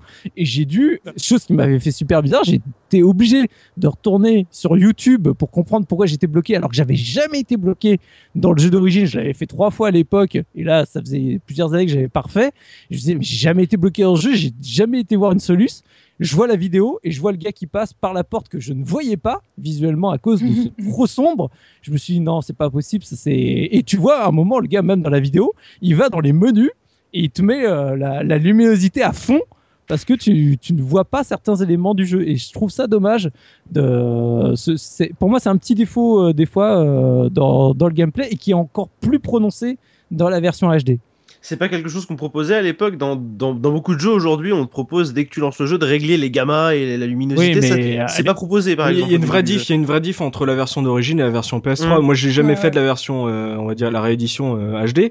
Et euh, quand j'avais vu des vidéos, je me disais mais les contrastes ils les ont poussés à mort. Est-ce que c'est le YouTuber qui a fait, qui a voulu se faire genre? Mais Ah, écoutez, celui, oui, c'est c'est très très violent. Là, il y, a- il y a une vraie, une nette différence. hein. C'est- D'accord. C'est comme si, tu sais, bah, justement, tu es sur Photoshop et que tu mets la, la, le contraste à, à fond, ça te fait des trucs où c'est hyper noir et hyper lumineux de l'autre côté. Et tu fais, oh, qu'est-ce que c'est, c'est, c'est- ça va pas, quoi. Mm. Et j'ai trouvé ça très dommage parce que euh, la- la- sinon, la version est superbe, mais ça, ça, ça gâche énormément quand même le plaisir euh, parce que tu perds cet équilibre qui était quasi parfait dans le jeu d'origine. Ah, tu me refroidis en plus là sur la version PS3. Mm. Avant de passer à l'esthétique, je voulais euh, revenir rapidement sur un point qui n'a pas été beaucoup évoqué. C'est concernant euh, l'IA de Yorda, parce que vous parliez euh, des énigmes qui se font plus ou moins à deux. euh, elle peut se faire choper si on la laisse trop longtemps derrière. Est-ce que concrètement c'est un boulet comme Ashley dans Resident Evil 4 ou est-ce que elle arrive quand même à se débrouiller un minimum toute seule et c'est pas un, enfant dans un coin qui est fait rien quoi? Pimi, est-ce que que Yorda elle est un peu simplette sur les bords ou est-ce que ça passe? Euh, je dirais pas simplette pour le coup, mais c'est, c'est- elle a besoin d'être assistée en fait. Euh, elle peut Mhm. pas, elle peut pas être toute seule, c'est pas possible. Euh, il faut vraiment que, que, que tu que tu l'assistes. Après simplette, voilà, c'est vraiment pas le terme. Pour le coup, je pense qu'elle elle ne sait pas en fait tout simplement de. C'est pas parce que elle est, euh, c'est parce qu'elle a pas appris tout simplement et je- elle a passé toute sa vie dans, dans ce château. C'est peut-être euh, la première personne qu'elle voit en chair et en os, hormis euh, la corne. sorcière. Bah oui, bah, en, en corne, effectivement. Et justement, le fait qu'elle le sache pas, et en plus de cela, bah, elle, elle suit quand même un type qu'elle a connu, qu'il a à peine libéré de sa cage, et c'était fini, quoi. Enfin, elle le connaît pas, tout simplement. Toutes les princesses dans les jeux vidéo, en fait. hein, voilà. Effectivement, effectivement. mais, mais contrairement voilà, aux princesses de jeux vidéo qui sont euh, assez clairement niaises, finalement, elle, je pense que c'est quelqu'un qui n'a qui n'a pas les codes et qui n'a pas appris, euh, tout simplement. C'est Lilou Voilà. dans le cinquième élément. Vo- Voilà, Il y a voilà. quelques sauts dans le vide qu'elle fait, euh, je les aurais pas fait. hein. C'est ça. Ouais, euh, Elle, elle avait confiance quand même. Hein. C'est clair, t'es gentil Ico, mais tu dois peser 40 kilos tout mouillé. euh, je vais pas m'y risquer, s'il te plaît. Non, je suis bien, non, je suis bien dans ma cage. Je, fais- je t'inquiète. fais une tête de plus que toi. C'est euh, ça. On, on s'appelle, hein, c'est ça. Eh, bonne Elle est chance. courageuse, la petite. Euh, hein.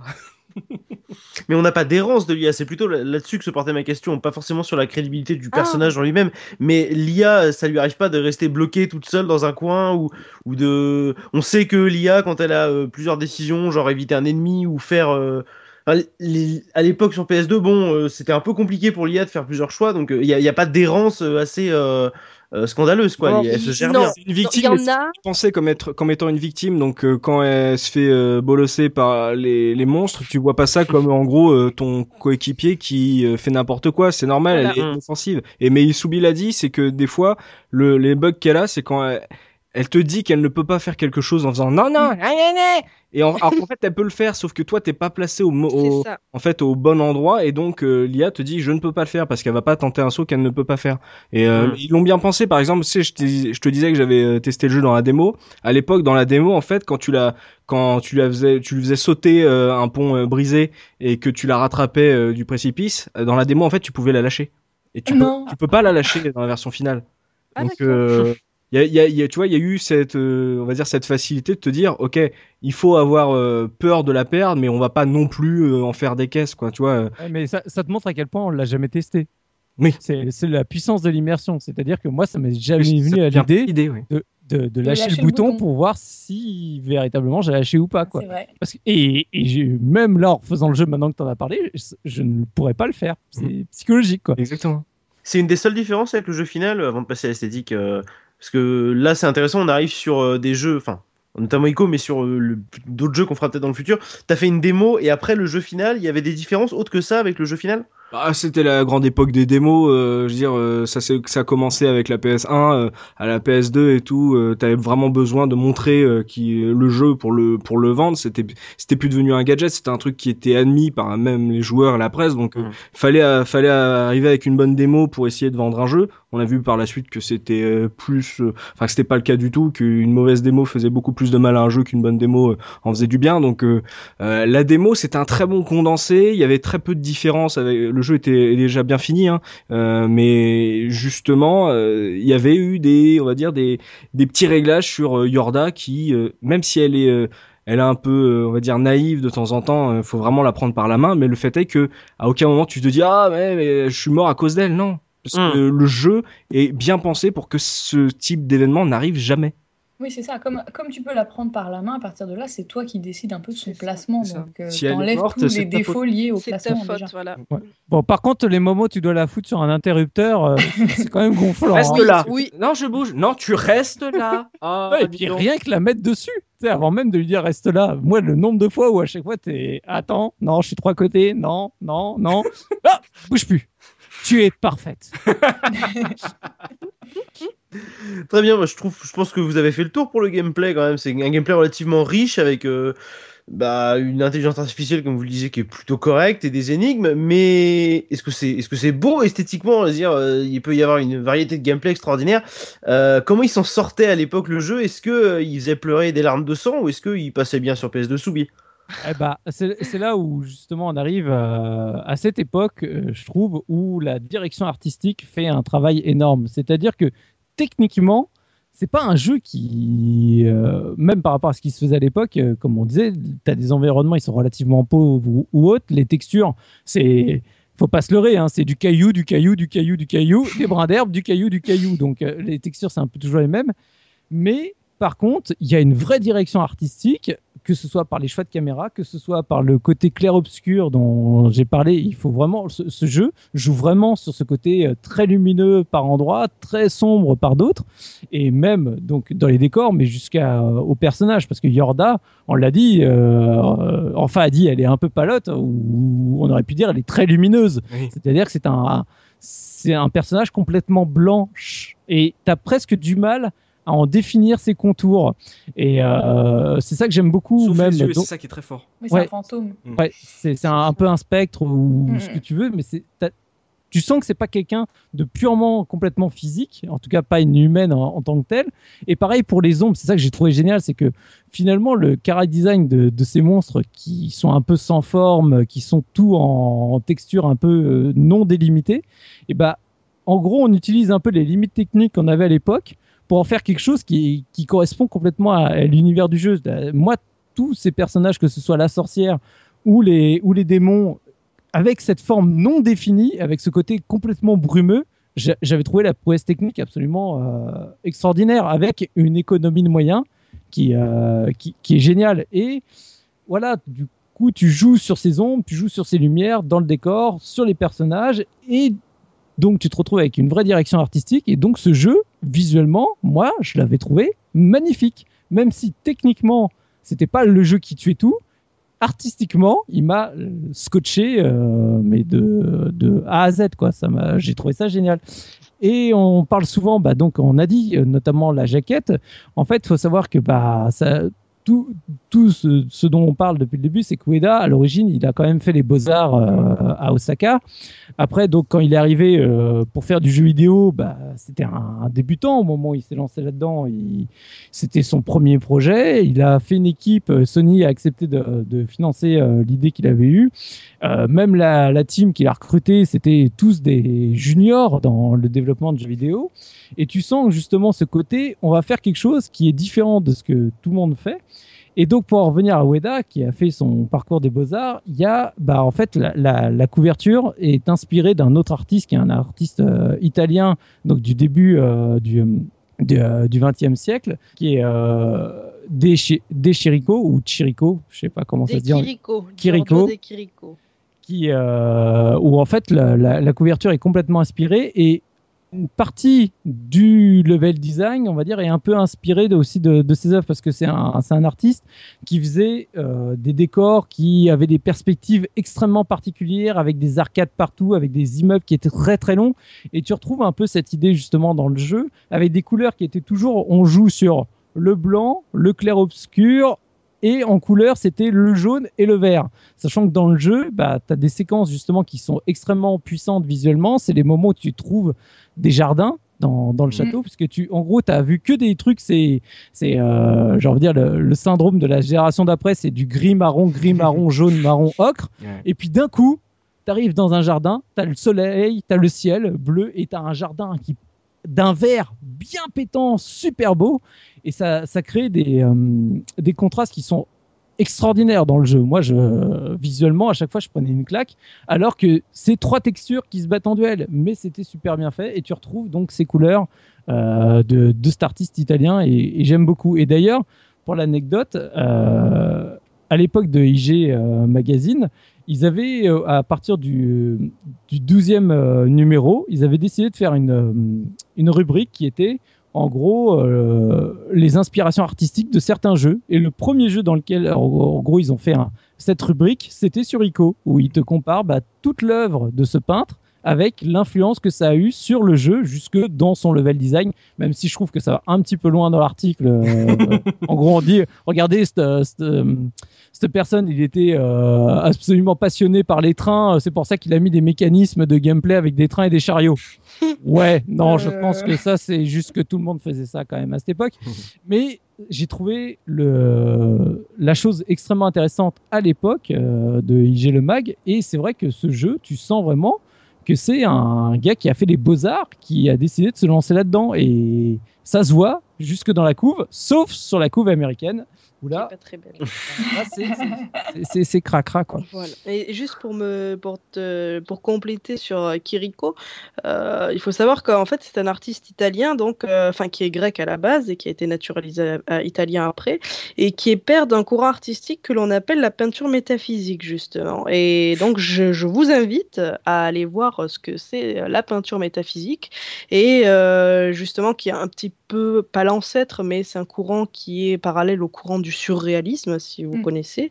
Et justement, donc je vous invite vraiment à aller voir ces peintures, des peintures de, de Kiriko, et euh, vous verrez, je pense que oui, il y a quand même une influence euh, certaine pour le coup. Vas-y, vas-y, qu'est-ce que t'en as pensé enfin, toi? Euh, on disait que bah moi le- je rejoins totalement Soubi euh, le vert le vert est très marquant dans le jeu parce que justement c'est c'est très austère c'est très très glauque dans le- les environnements et quand tu arrives dans un un environnement extérieur avec le vert c'est une c'est en fait c'est la la salle de la machine à écrire dans Resident Evil. C'est un moment de paix tu vois d'un seul coup. Tu te dis oui je suis au calme. Oh, Il y a trois piou piou qui s'envolent. Voilà, et il y a un Ah, truc- bien. alors après ça c'est c'est mes névroses personnelles mais il y a un truc qui m'a marqué techniquement c'est que je suis d'accord avec Soubi le jeu est, est techniquement il est il est pas ouf et il est très intelligent. Mais il y a moi il y a un truc qui me marquait euh, à l'époque 128 bits c'est le, le rendu de l'eau. Et je reviens à l'endroit où il y a le moulin il y a- il y, a un moulin en fait et ils ont mis un, étang avec de l'eau parce que justement Ah tu oui. peux tomber euh, des pales du moulin Ouais. il faut l'escalader donc forcément qu'est-ce qu'ils ont fait? Bah ils ont mis de l'eau en dessous comme ça tu vas pas mourir euh, de Oh, qu'est-ce qu'ils sont malins, dis Ils donc. sont malins, oh les brigands. Et, euh, et le truc est que cette eau, elle est tombée par terre en fait. Ah C'est ouais, que elle est y a- incroyable, Il hein. n'y a pas une physique de ouf dans le jeu, c'est pas, on n'est pas sur Avoc, mais euh, quand tu euh, sautes sur euh, les chaînes et tout, l'animation qu'ils ont mis à, à ces éléments te donne l'impression d'avoir une sorte de matière, tu vois. Je, et c'est et c'est c'est ça que quand j'ai fait la démo qui m'a dit il faut que j'ai ce jeu, quand je suis monté sur la chaîne, que j'ai vu qu'elle bougeait, comme j'imagine, j'imagine qu'elle aurait bougé en vrai. Quand j'ai vu l'eau, j'ai sauté dedans, j'ai vu les reflets bouger, j'ai vu le, la réflexion d'Ico euh, changer par rapport à ça. J'étais, ok, il me faut ce jeu. Et à l'époque, je jaugeais la qualité d'un jeu euh, au rendu de son eau. Euh, c'est un, c'est un truc qui était, euh, je me souviens encore, à chaque fois qu'il y avait un, je jouais à un jeu, je voyais une eau qui m'impressionnait, je disais, maman, maman, viens voir. Eh, t'as vu, elle est bien faite l'eau. Oui, oui. oui, il oui, y a aussi le, syndrome de l'échelle, c'est-à-dire ces personnages qui euh, grimpent des échelles et qui n'ont jamais les, les mains calées avec les barreaux, ou les Le pieds calés avec les fesses. Ah barreaux. oui, oui. Bah là, ça marche très bien. Voilà, c'est tout est dans les détails, quoi. C'est L'animation est dingue. très très précis.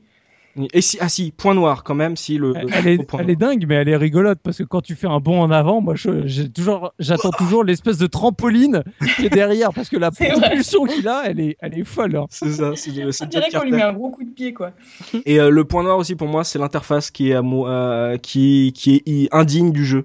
Euh, je sais pas, j'ai pas, j'ai pas vu de post-mortem euh, sur le jeu. Je sais pas si ils l'ont sorti à la fin ou pas. Euh, l'interface du jeu, que ce soit les menus euh, de pause, Mm. le menu principal, le menu de sauvegarde, t'as l'impression que c'est pas euh, le- pour le même jeu. C'est moche. Ça, ça fait, je sais pas, je comprends pas le truc, je comprends pas. C'est, t'as l'impression, comme disait Pimi, c'est peut-être pour ça que Pimi est un peu méta avec le jeu en disant qu'on est un observateur qui regarde Ico et Yorda à travers une caméra, c'est que t'as l'impression d'avoir un truc trop technologique pour le monde d'Ico et Il y a un petit effet VHS. euh, c'est ça, t'as l'impression d'être sur Canal+, voilà. c'est bizarre. Mm. C'est du grésillement de télé, je comprends pas. C'est c'est c'est dégueulasse. Je sais pas s'ils l'ont changé ça dans le la réédition. C'est un truc qu'il fallait faire dès le départ en fait. Donc euh, je sais pas, Soubi, ils l'ont changé ça? Euh, non, non, c'est de mémoire. euh, c'est- J'ai toujours trouvé ça aussi moche. En Ah oui, c'est vraiment, c'est vraiment laid. Ça te, C'est le seul truc qui hein. me sort du jeu parce que tu vois le canapé en pierre, tu dis bon, pourquoi pas, c'est, c'est rigolo, tu vois. Il y a, il y a des jeux où tu, Et puis il brille en plus quand Voilà, tu t'assois dessus. il tu vois, sais, il y a, il y a des jeux où tu sauvegardes dans les toilettes, euh, des jeux où tu, euh, tu, tu fais plein de, enfin, c'est, c'est aussi un gimmick de dire tiens comment on va faire euh, le point de sauvegarde? Et euh, là, c'était rigolo, mais le menu, tu fais mais qu'est-ce que c'est, c'est qu'est-ce que c'est, c'est très laid. Bah, Ça tombe bien que tu parles du menu, parce que mm, juste euh, pour revenir sur un- une partie de, te- de technique pure, euh, moi j'ai pas fait ICO, mais j'ai fait Shadow of the Colossus. Et sur des PS2 qui avaient quelques années, le jeu ramait sec, mais très très sec. Est-ce que ICO souffre aussi de ce genre de choses si on a une machine qui est bah, une console qui a, qui a un petit peu de vécu, quoi, qui a fait tourner quelques jeux? Est-ce qu'il tourne bien ou est-ce que ça peut arriver que la machine elle crache ses poumons?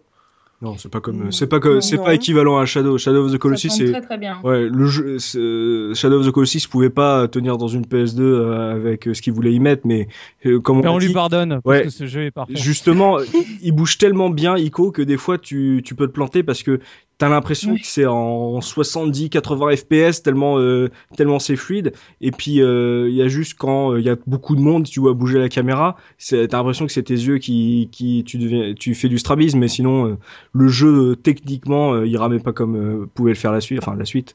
Le Et d'ailleurs, on peut jeu. choisir le 60 Hz hein, pour le jeu. Oui, Ah, Oui. Il faut. Il est très, très rare à l'époque. Bah oui, ah, Oui, sauf oui. quand on avait la Dreamcast, mais euh, oui, oui, non, merci. c'est ça. Quand tu dis PS2, bon, il n'y a pas le choix, bon, ça doit être automatique, hein, je ne sais pas. Ah, non, non, mais le, le jeu est- était très propre techniquement. On peut peut-être parler aussi dans l'esthétique de, de la boîte du jeu, parce que vous aviez parlé tout à l'heure de différentes éditions. Donc il y a eu l'édition euh, cartonnée avec les, les petites cartes postales La seule qui C'est la sont. seule euh, C'est la seule Non, non, mais non, parce qu'il y en a une Un vrai, deuxième. quoi. En boîte, euh, il y a en une boîte en plastique. normale. hein. Euh, Avec un bon que- contour bleu de la PS2 qui fait du Oui. coup ça fait dégueulasse par rapport à la version carton quoi. Ça, ça, c'est c'est ton avis. Mais est-ce qu'on peut pas considérer que euh, c'est un peu peut-être l'avènement euh, de ce qui est devenu la course au collector? Parce que techniquement, euh, cette boîte-là est plus ou moins une... C'est la version de base, mais c'est un genre de collector. Qu'est-ce qui, qu'est-ce qui, à votre avis, peut pousser peut-être à mettre des cartes postales dans le jeu? Quel est l'intérêt de mettre des cartes postales? Vendre un jeu qui se vendrait pas autrement? C'est la seule raison pour, pour toi non, mais- regarde, je l'ai acheté. Oui, là, Mais, non mais faut, faut se rendre compte parce que là on, on est en train d'être dithyrambique à propos du jeu. Euh, on verra la revue de presse, mais Ico à l'époque personne l'attendait et c'est limite un miracle qu'il soit sorti en Europe et qu'il soit sorti avec cette version là. Je, je, je- tu t'imagines c'est Sony qui est en train de dominer le monde des consoles à ce moment là. Et il dépense du fric pour sortir un jeu qui sait qu'il ne se vendra pas. C'est aujourd'hui on parle de Last Guardian etc où tu dis oui mais c'est le jeu du EDA et tout c'est euh, on va dire une image de marque pour Sony de se dire qu'il peut pousser des jeux euh, qui vont faire des- de plus petites ventes. Là ils avaient aucune renommée les gars Soubi l'a dit c'était des petits genoux. Ils ont investi un fric fou pour un jeu qui savait que ça allait pas aller euh, euh, tu sais quand tu compares euh, les scores de Gran Turismo 3 qu'est-ce que tu veux euh, investir dans Ico? Personne ne connaît c'est pas une marque non, mais c'est c'est c'est c'est magique ce jeu. Tu sais, même Metal Gear Solid 2, il a eu une super euh, édition, etc. Mais euh, tu te dis, Ico, c'est rien. Ouais. Boîtiers métal, des choses Ouais. comme ça. Mais Ico, c'était rien à l'époque.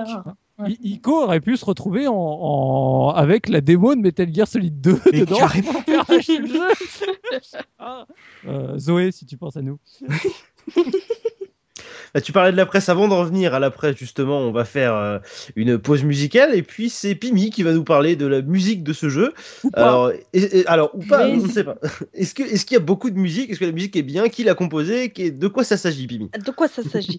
Euh, Alors, euh, on a un petit peu ricané à savoir est-ce qu'il y a des musiques, est-ce qu'il n'y en a pas? Bon, galère déjà. il faut savoir que l'OSC donc de Shadow, euh, de pardon, de Ico, euh, le lapsus, est une OST qui est très très courte, c'est-à-dire qu'elle fait au total 25 minutes, euh, avec, euh, on y trouve 16 musiques dedans. Donc 16 musiques, 25 minutes, ça vous laisse présager donc de la longueur. Et, de et encore, musique, c'est presque plus de l'ambiance que de la musique. Voilà, hein. c'est ça. Oui, parce que il faut pas vous attendre, bah, tout comme le jeu, hein, il faut pas vous attendre à quelque chose de d'énervé quoi. C'est quelque chose, c'est, oui, c'est de la musique d'ambiance quoi. C'est quelque chose qui est assez calme, reposant, euh, parfois même, euh, pas parfois, mais euh, même assez souvent flippant en fait. ça, ça met une ambiance un petit peu. On est mal à l'aise à, l'écoute de certains, de certaines musiques justement. Et donc cette OST en fait a été composée par euh, Michiru Oshima et euh, le groupe Pentagon. Enfin, c'était un duo composé par Koichi Yamazaki et euh, Mitsukini euh, Mura- Murayama. Et il faut savoir donc que la, la compositrice euh, principale, donc euh, Oshima, euh, est, est, connue, mais pas tellement finalement. On la connaît parce qu'elle a fait quelques arrangements et a travaillé sur quelques titres qui sont quand même aujourd'hui euh, assez connus, puisque je vous cite, euh, bon, pour le moins connu, on parle du Legend of Legaia, mais on a aussi par exemple du Sukoden ou euh, du Twilight Princess, euh, qui sont quand même titres, euh, Mmh. voilà, ou pas trop mal connus, dirons-nous.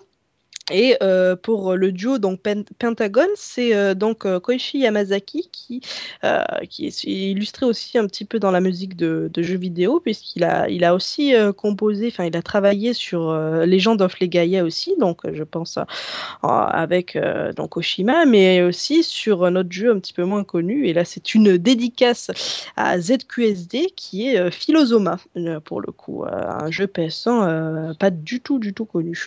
Et euh, pour euh, Monsieur donc euh, Murayama, pour le coup, je n'ai pas je n'ai pas trouvé d'autres d'autres euh, d'autres jeux sur lesquels il a composé, mais il a quand même fait, il a quand même fait son son petit bout de chemin euh, donc au Japon. 25 minutes Alors- par 25 minutes, ça va. hein. Voilà, voilà, voilà. Et, et pour le coup, donc, comme je disais, euh, c'est- c'est des musiques qui, qui sont, enfin, c'est oui, comme dit Soubi, c'est quelque chose qui se rapproche plutôt de, de la- de l'ambiance plus que de musique euh, en elle-même. Et donc, je vous ai fait euh, une petite sélection, étant donné qu'il n'y en a pas beaucoup, je- enfin, qu'elles sont pas très longues plutôt, je, je vous en ai sélectionné trois, qui s'appellent, donc, ce sera par ordre, Shadow, Collapse et You Were the, You Were There, pardon. Euh, Ah, qui est le, le thème la- quand voilà, même. Le Ouais. thème, gros, la musique chantée, la seule musique euh, chantée euh, de l'OS. qui fait le jeu à elle toute seule quasiment. C'est- Tout à fait. Mais Ico, ça reste un jeu de silence. euh, on, on spoil Ah. pas, mais euh, par exemple, on aurait pu faire euh, une pause OST avec euh, la musique de la, enfin le, le, le son de la plage, tu vois. il Y a, c'est, c'est, ça a l'air d'être un point noir. Le problème, c'est que quand tu joues au jeu, tu t'en rends même pas compte. Mais quand tu réécoutes l'OST, tu fais ah ouais, mais il y a vraiment que dalle en fait. C'est ça. Oui, parce qu'il n'y a, pas- il y a, il y a pas de musique quand tu joues quasiment. Quasiment jamais. C'est, t'es toujours dans le, juste dans le sound design, des, les, les bruits des, chaînes, des, des monstres, de, de, des, des piou-piou, de, de la flotte, euh, du vent. Enfin, c'est, et- mais en même temps, moi j'aime beaucoup cette économie de moyens. euh, je trouve que de nouveau, c'est, c'est malin parce que ça permet de vraiment rester ambiance, dans hein. cette ambiance. Quoi. Voilà. Et bien on s'écoute ça tout de suite, hein, ces morceaux un petit peu qui vont vous rappeler la Normandie. Si vous connaissez la Bretagne, des bruits de mouettes et de plage, on se retrouve tout de suite après ça pour la revue de presse de Subikun.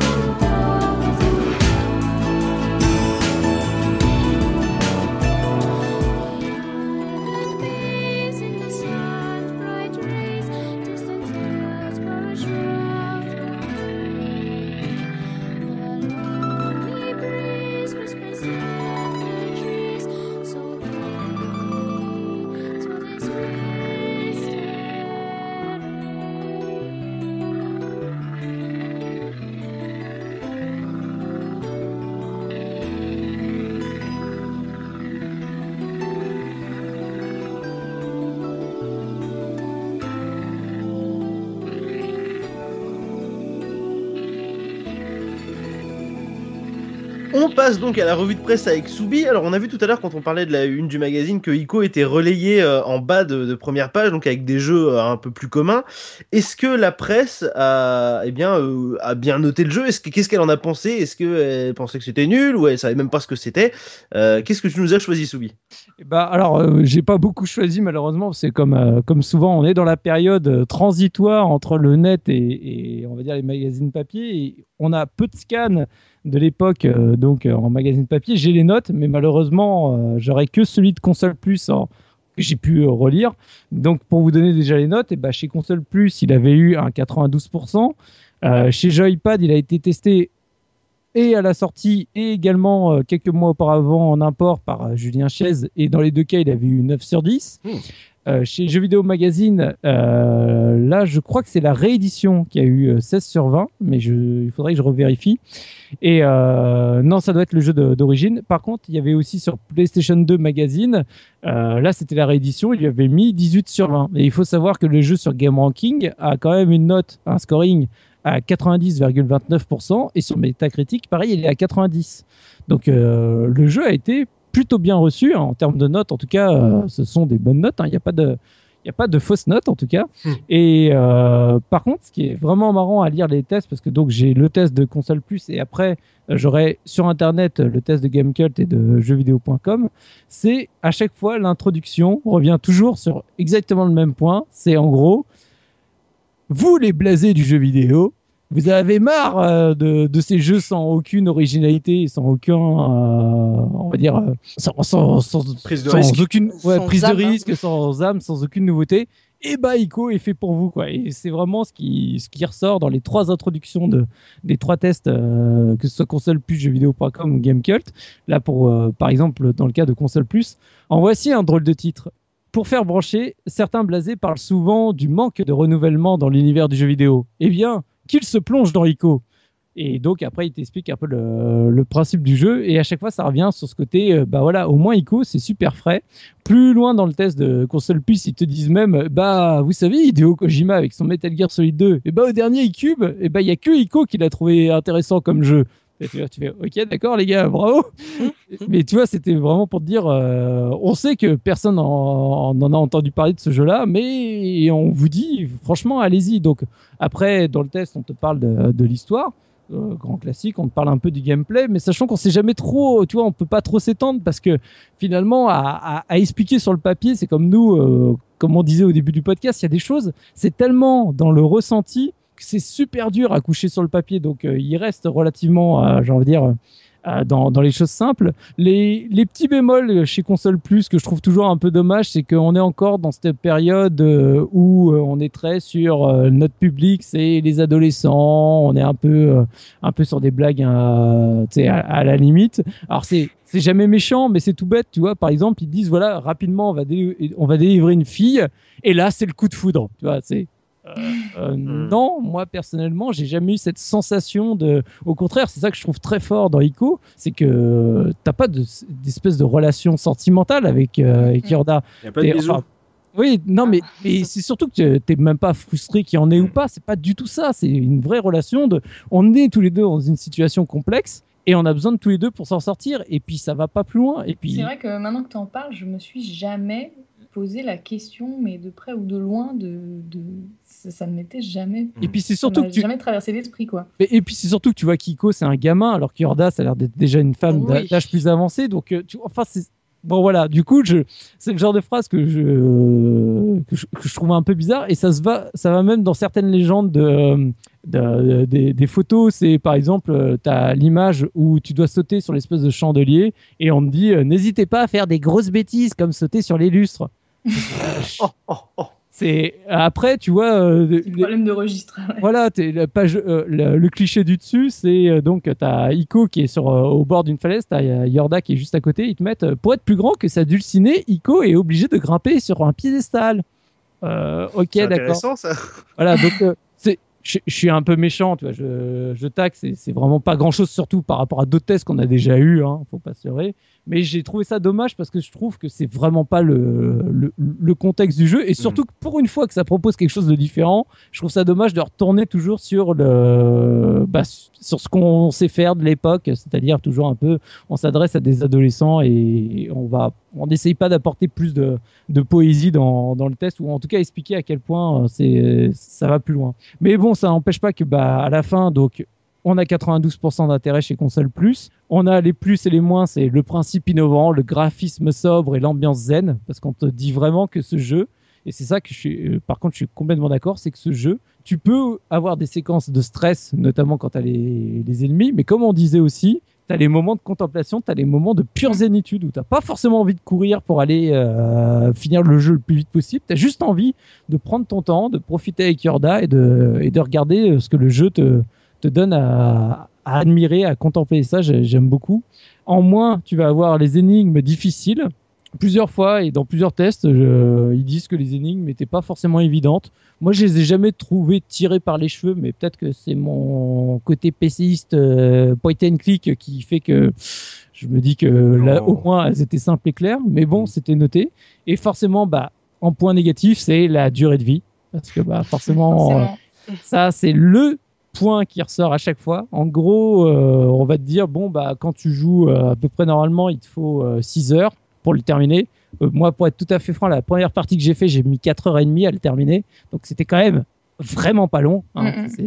Mais c'est pas grave, tu vois, c'est c'est le jeu, il est comme ça. J'avais pas cette une sensation de frustration à la fin du jeu de me dire oh du coup finalement ça y est c'est déjà terminé. Euh, pour moi le c'était logique qu'on qu'on soit arrivé au bout.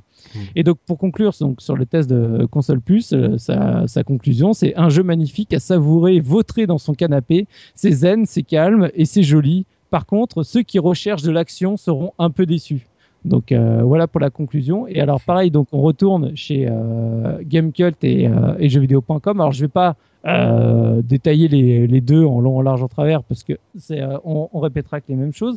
Alors il faut savoir que chez jeuxvideo.com, il a été testé par Remendil et il a eu la note de 17 sur 20. Donc de nouveau une très bonne note. Et euh, donc euh, chez Gamecult, il a été testé par Yen et il a eu un 9 select, hein, un 9 sur 10. Oh. Donc euh, c'était les débuts de, de Gamecult, mais ça n'empêche que bah voilà, un, beau neuf chez Gamecult, c'est toujours, euh, ça fait toujours plaisir à noter. Et donc euh, de nouveau, bah, l'introduction, c'est parmi la multitude des productions plus ou moins inspirées dont nous affligent les éditeurs, il arrive qu'un jeu s'élève au-dessus de la masse. Ico en fait incontestablement partie, poétique, envoûtant et original le jeu d'aventure, ce jeu d'aventure est un vent de fraîcheur qui saura à coup sûr séduire bien des joueurs. Donc tu vois, on commence déjà par une, Mm, une carrément. belle introduction.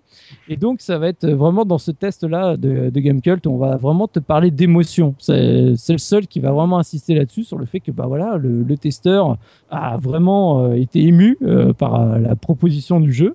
Euh, il va te dire, voilà, de nouveau, euh, je l'ai dit, hein, la durée de vie, euh, c'est pas plus de 6 heures qui a pas une grande rejouabilité. C'est vrai que bah, quand tu regardes en replay value, euh, si tu vas refaire une partie, tu vas faire strictement la même chose. T'as pas de chemin annexe éventuel ou d'autres manières de, de parcourir le jeu. Ça va être exactement euh, euh, ta, deuxième partie va être similaire à la première, mais il te dit quand même ça n'empêche pas que bah au moins tu t'y replonges avec plaisir et que peut-être que le jeu est court, peut-être qu'il y a aucune replay value, mais tu as envie de le refaire.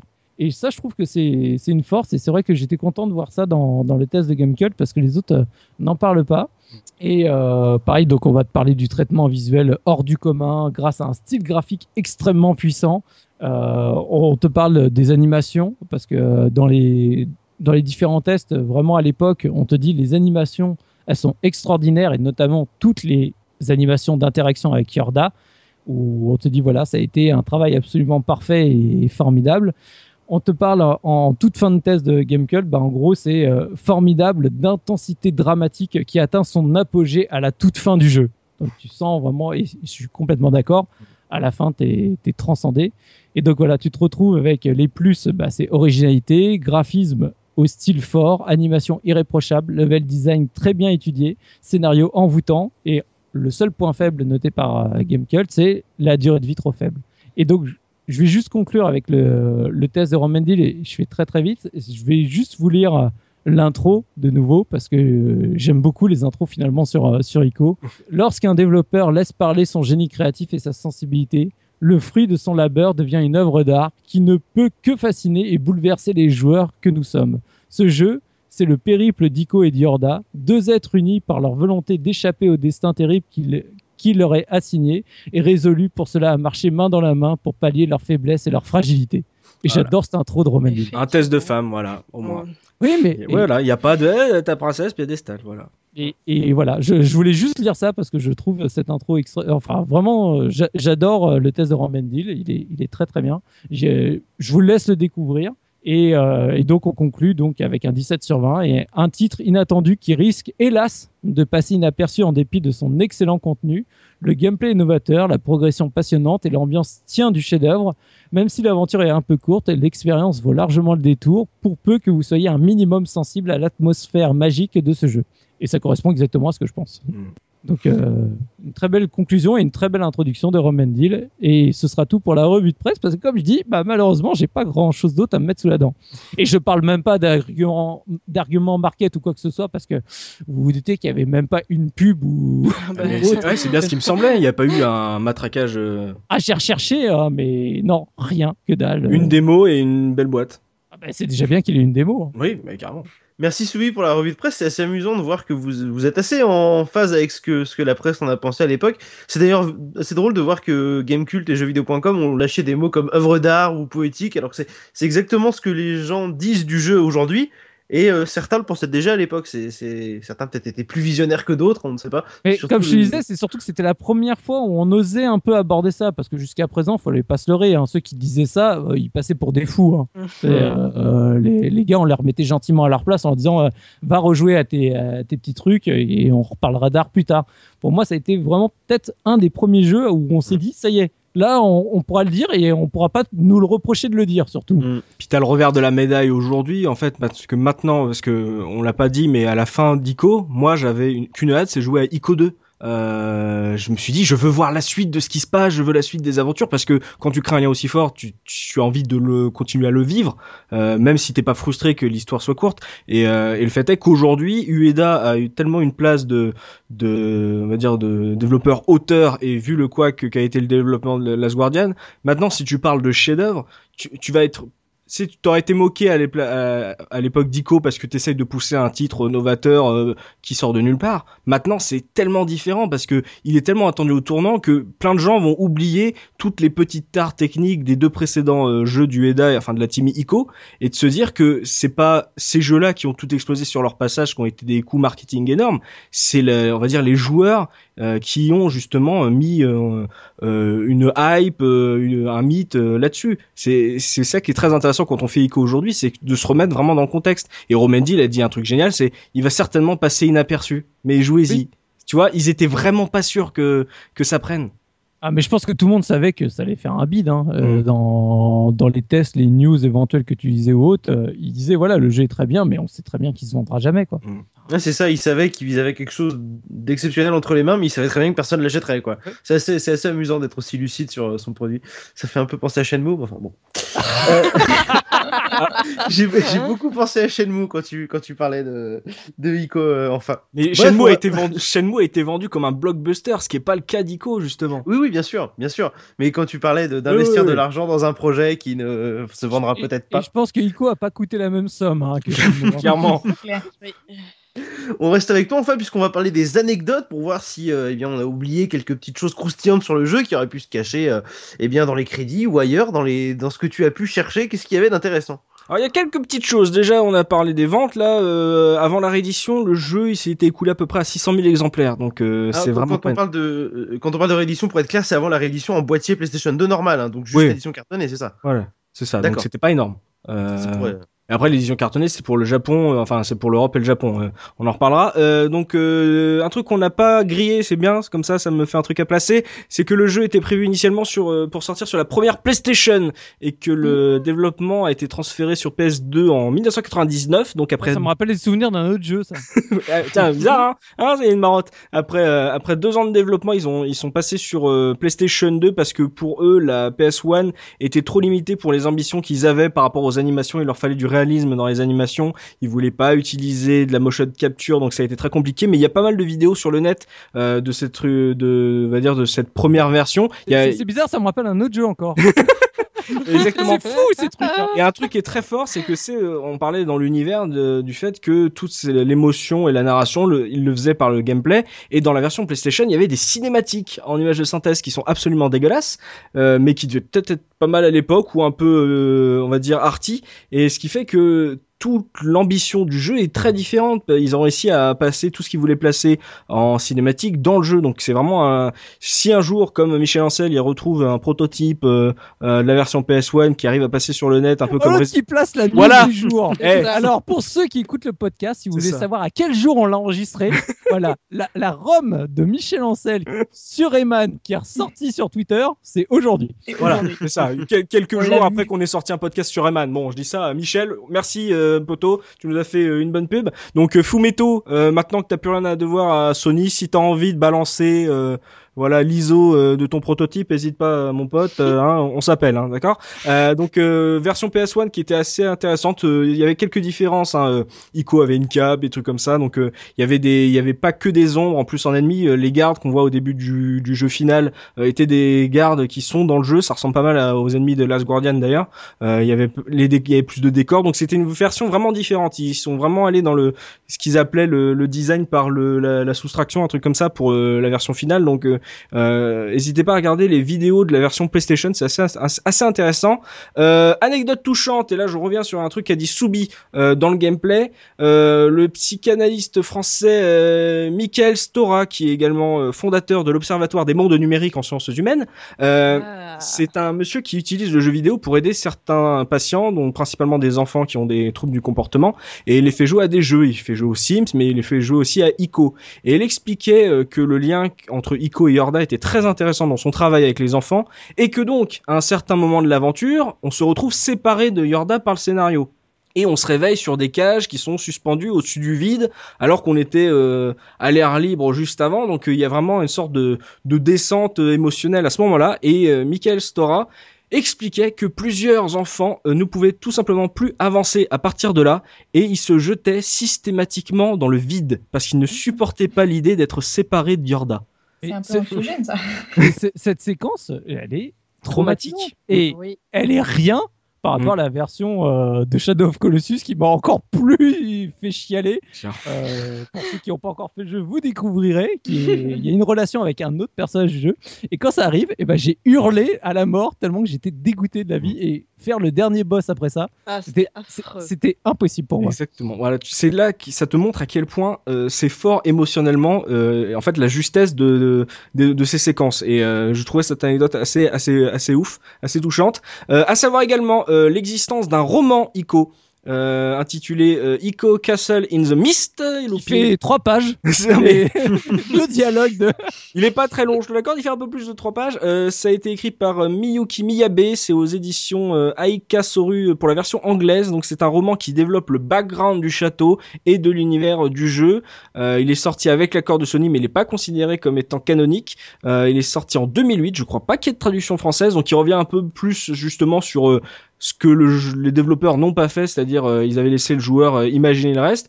Et euh, Madame, Madame Miyabe en fait a fait le tout le reste. Elle avait imaginé, elle s'est dit tiens bah, j'ai envie d'écrire cette histoire. Donc elle a écrit cette histoire sur sur ce château, euh, expliquer euh, ce qui s'y passe, etc. Pourquoi le château en est là à ce moment-là. Donc euh, si vous arrivez à le trouver en, anglais, n'hésitez pas. Il est pas très très cher. Euh, j'ai vu ça sur Amazon. Donc la jaquette on en a parlé. Ah si, à savoir donc on disait que la version américaine est sortie en septembre 2001, euh, comparé bien avant euh, la version euh, européenne et japonaise qui sont sorties début 2002 et ça a eu eu un impact déjà sur la jaquette puisque euh, les Américains ont eu une jaquette totalement dégueulasse. C'est pour ça que quand on a parlé justement des inspirations du Eda, euh, c'est là que je me suis dit mince, j'ai oublié de vérifier qui a fait la jaquette finale, euh, la vraie, euh, parce que j'ai l'impression que c'est Ueda lui-même, mais ça j'en suis pas sûr, donc euh, je peux dire une grosse connerie.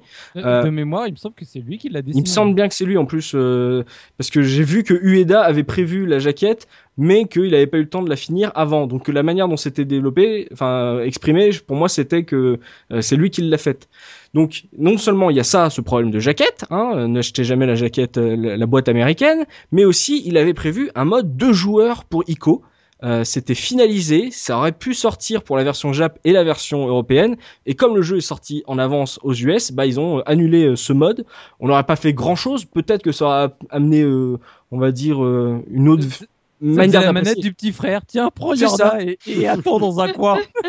C'est ça, il aurait eu qu'un bouton peut-être euh, avec le, le joystick, genre ah, tiens-moi la main et tout, mais peut-être que ça aura apporté euh, une expérience multijoueur sympa parce que le, le multi c'est vraiment euh, euh, ce qui fera euh, défaut dans le CV du EDA et j'aurais adoré le voir sur un truc comme ça, voir ce qu'il aurait pu en faire. Et pour finir, un petit tour du côté du speedrun sur Speed Demo Archive, le temps référent en multisegment sur ICO c'est 1h45 par euh, Kevin Yuang euh, et 1h51 en single segment, toujours par le même speedrunner. Euh, par contre, sur YouTube, j'ai un single segment à 1h33 euh, en temps in-game par Karea Karekusa. Et j'ai regardé comment il fait pour aller aussi vite. Et justement, on disait qu'il n'y avait pas 36 manières d'avancer dans Ico. Et ben en fait, ce, les speedrunners gagnent pas mal de temps en cassant beaucoup d'énigmes, on va dire duo. Euh, ils avancent tout seuls très très très vite euh, pour éviter euh, que les ombres attaquent Yorda parce que s'il reste trop longtemps, euh, les ombres attaquent Yorda, ça t'évite ju- justement de partir tout seul. Donc eux, ils rushent comme des porcs tout seuls et euh, ça- ils, ils arrivent à débloquer tout un passage où tu es obligé de, de faire avancer Yorda euh, petit à petit. Eux, ils te débloquent ça tout de suite et euh, ils le font sur les grands environnements parce qu'il y a des salles où justement euh, Yorda, euh, tu ne tu ne l'entends plus, tu l'appelles, ça, il se passe rien. Mais il y a des environnements qui sont beaucoup plus grands où si tu l'appelles, en fait, tu l'entends parler. Et en fait, ça te permet, les mecs arrêtent pas de l'appeler. Comme ça, en fait, ça te, ça te met dans une sorte de safe zone où tu peux continuer à jouer. Et les mecs te cassent des grandes énigmes, par exemple celle avec euh, où faut descendre un énorme, une énorme euh, au début du jeu, euh, euh, la faire bouger parce que Yorda peut pas sauter assez loin. Elle passe jamais par là, Yorda. Hein. Ah non non non, elle reste dans la première salle. Le gars, il fait ça tout seul. Et après, hop, il débloque le, premier, le dernier passage. Il va la chercher, genre, hop, c'est bon. Il a gagné, genre, je sais pas, un quart d'heure. C'est, enfin, c'est assez, assez impressionnant à regarder. Donc, euh, euh, belle performance sur un jeu où on a pu se dire qu'il n'y a pas grand chose à faire. Mais c'est m'est arrivé une fois là, en- pendant les révisions, où j'ai eu une séquence où, je- un moment, je sais pas ce que j'ai trifouillé, et Yorda était enfermée, et le coup d'après, vraiment, je retourne sur le truc, et elle, elle avait franchi la, la grille. Je me suis dit, ok, bon, bah, soit. Tout est là, tu fais, bon, bah, Bah, merci. c'est là maintenant. Donc ouais, euh, il y, a y a un 1h33 qui euh, se balade sur YouTube. Comme il n'est pas référencé sur Speed Demo Archive, je sais pas s'il y a forcément débat sur ce temps ou pas. Donc euh, en tout cas, il y a soit 1h45 ou 1h33, ce qui est déjà assez énorme. Souvent, c'est pour être sur Speed Demo Archive, c'est parce qu'il y a toute une procédure extrêmement stricte à, à respecter pour que le temps soit enregistré. C'est peut-être juste lui, Mm. il a fait ça dans son coin sans respecter l'ensemble de ces, euh, Mm. de ces choses et c'est pas pour autant que son score est pas valable. hein. Il a fait ça sur la version euh, PS3, il me semble. Donc c'est assez impressionnant à regarder et je pense que ça sera tout pour les anecdotes. Merci euh, enfin pour les anecdotes. On va maintenant parler gros sous avec Oxidia qui va nous dire Ah, eh ben, combien ça coûte si on veut Ma se refaire le jeu aujourd'hui? Eh oui, il y a l'argent, l'argent. Alors, Non, non, bah, euh, on en a parlé beaucoup, mais euh, c'est vrai que le jeu combine un peu le triplé gagnant, donc euh, le succès d'estime, donc pas, pas beaucoup de copies vendues euh, à l'origine, le boîtier en carton qui du coup est fragile, hein, et puis les cartes postales euh, à l'intérieur qu'il faut euh, bien conserver, hein, c'est facile à perdre tout ça. Donc Il y en ça a combien déjà des cartes postales euh, J'aurais dit Quatre 4 aussi, ouais. Ouais, Ouais, Je j'en les ai quatre. recompte. J'en- J'en ai envoyé une à mon frère euh, vite. quand j'étais en Allemagne. Et euh, maintenant, je réalise que j'ai- utilisé cette carte postale comme étant une carte postale. Je m'en veux. Oh, Oh là là, Joli. incroyable. Ah. Euh, je crois qu'il y en a quatre. hein. Moi personnellement, j'en ai quatre dans ma, dans, dans, dans ma boîte. Et il y en a quatre, comme Shadow of the Colossus. Voilà, bah du coup ça fait un jeu, euh, ça vous donne un jeu dont le prix varie euh, carrément du simple au double hein, en fonction de, de tous ces paramètres. Euh, Est-ce que quelqu'un peut me faire une offre? Pimi, tu me fais une offre pour cette version cartonnée en parfait état que tu as sûrement déjà dans les mains? Euh, bah justement, je viens de la reposer. Euh... Je dirais, ah, je dirais 30 euros. Eh ben t'es vraiment pas très loin. En gros, Ah. elle se vend à peu près 25 euros. Je pense que pour 25 euros, vous pouvez vous en tirer pour une version dans un état euh, nickel. hein. Euh, après, euh, voilà, ça peut, euh, ça peut monter aussi. ça dépend, euh, ça dépend de ce sur quoi vous tombez. C'est vrai que les boîtes cartonnées, elles ont tendance à s'abîmer sur les angles, etc. Donc, à vous de voir ce que vous semblez être tolérable ou pas sur votre exemplaire. Euh, après, vous avez forcément les boîtes, les boîtiers plastiques, on en a parlé, hein, les Ah, boîtes oui. euh, classiques bleues. Bon, là, ça se, ça se vend euh, autour de 15 euros. Et puis, euh, on en a parlé également, la ressortie du jeu en HD, donc en bundle avec Shadow of the Colossus, qui vous fait quand même deux jeux dans, dans, dans la même boîte sur la PS3. Alors c'est un jeu qui, qui, se vend encore entre 25 et 30 euros et qui devient de plus en plus difficile à trouver, hein, même pour une version PS3. Donc, si tu auras une version Ah, PS4 J'essaie Pro. de la voir justement. Ouais, ouais, n'hésitez pas à vous la procurer. Et puis pour terminer, la version dématérielle qui se trouve être vendue sur le PlayStation Store. Alors vous avez le bundle Shadow of the Colossus ICO pour euh, 19,99€ en version HD. Et si vous ne voulez que ICO, bah, ça sera 14,99€. hein. voilà. Oh. Ah là, les chiens. Voilà, ce sera tout pour l'Argus. Mais tu sais, on parlait de la, on parle comme ça pour rigoler de la vraie version avec le boîte cartonné, mais moi, pour euh, Last Guardian, si j'ai pas une version cartonnée, je vais être triste, mais vraiment. Ah, et bah, je, suis triste. triste, voilà. Mais que- Je j'imagine pas euh, ce jeu ne pas sortir avec une version cartonnée. C'est pour moi, je peux, pas- c'est bizarre, mais je peux pas jouer. à un- Enfin, je peux pas jouer. Bien sûr que si, je peux y jouer, mais pour moi, il y a l'objet aussi. Tu vois, c'était un, il y a un moment, c'est pas la même odeur, c'est pas le, la même gueule dans sur ton étagère. Et euh, quand je vois le- la différence de prix entre la vraie, entre guillemets, la vraie version euh, et les autres versions, ah, il faut vraiment essayer de trouver la, la version cartonnée parce que Oui, c'est oui. c'est un objet aussi. Ou alors, euh, t'achètes euh, la version collector qui va sortir à 150 euros Mm. et avec un petit peu de chance, euh, tu auras ton. Et c'est cher le carton quand même. ah oui, Et si Ouais, t'auras ta sachant version que c'est- cartonnée Et sachant que c'est avec de la chance. Hein, tu vois, voilà, c'est ça. T'auras ta version où quand tu l'ouvres comme les cartes de Noël, euh, tu l'ouvres et il y aura un petit micro avec la voix du gamin à l'intérieur qui dit des phrases complètement invraisemblables. Oh, je, Ah ouais, ouais, ouais, ouais. je demanderai à Soubi de me faire une version custom en carton. Et par contre, moi, dans ICO, j'aimerais bien me faire une version euh, impression 3D de la forteresse. Il faudrait que j'arrive à choper le. Oh là, le- les plans, ah oui, d'accord. Une figurine de Yorda, ça peut être pas mal aussi. Ah, ça doit pas être facile parce que, comme je disais, elle est quand même pas super bien définie. Quoi. Ah non. C'est sur ces espérances de figurines, de collectors, de boîtes cartonnées qu'on De va gros terminer fanboys. ce podcast. De gros fanboys. qu'on va terminer ce podcast consacré à ICO et on vous invite évidemment à poursuivre la discussion avec nous dans les commentaires sur la case rétro.fr. On vous y attend pour euh, avoir votre avis sur le jeu. Merci de nous avoir suivis. On espère qu'on vous avait passé un bon moment en notre compagnie et qu'on vous aura rappelé de bons souvenirs ou même qu'on vous aura donné envie d'acheter le jeu. hein. Pas en démat parce que c'est un petit peu l'arnaque, mais au moins de le trouver à un prix plutôt raisonnable pour vous faire euh, eh bien, cette petite pièce euh, poétique, comme le dit si bien Gamecult et jeuxvideo.com du jeu vidéo. Merci à mes caseurs euh, pour avoir animé ce podcast. On se donne rendez-vous dans 15 jours pour un nouveau podcast de la case rétro. D'ici là, n'hésitez pas à vous abonner à la chaîne iTunes et à nous laisser des petites étoiles, ça nous fait toujours plaisir. Et d'ici là, n'oubliez pas notre slogan, le rétro gaming est l'avenir des consoles next gen. Salut, salut Salut Salut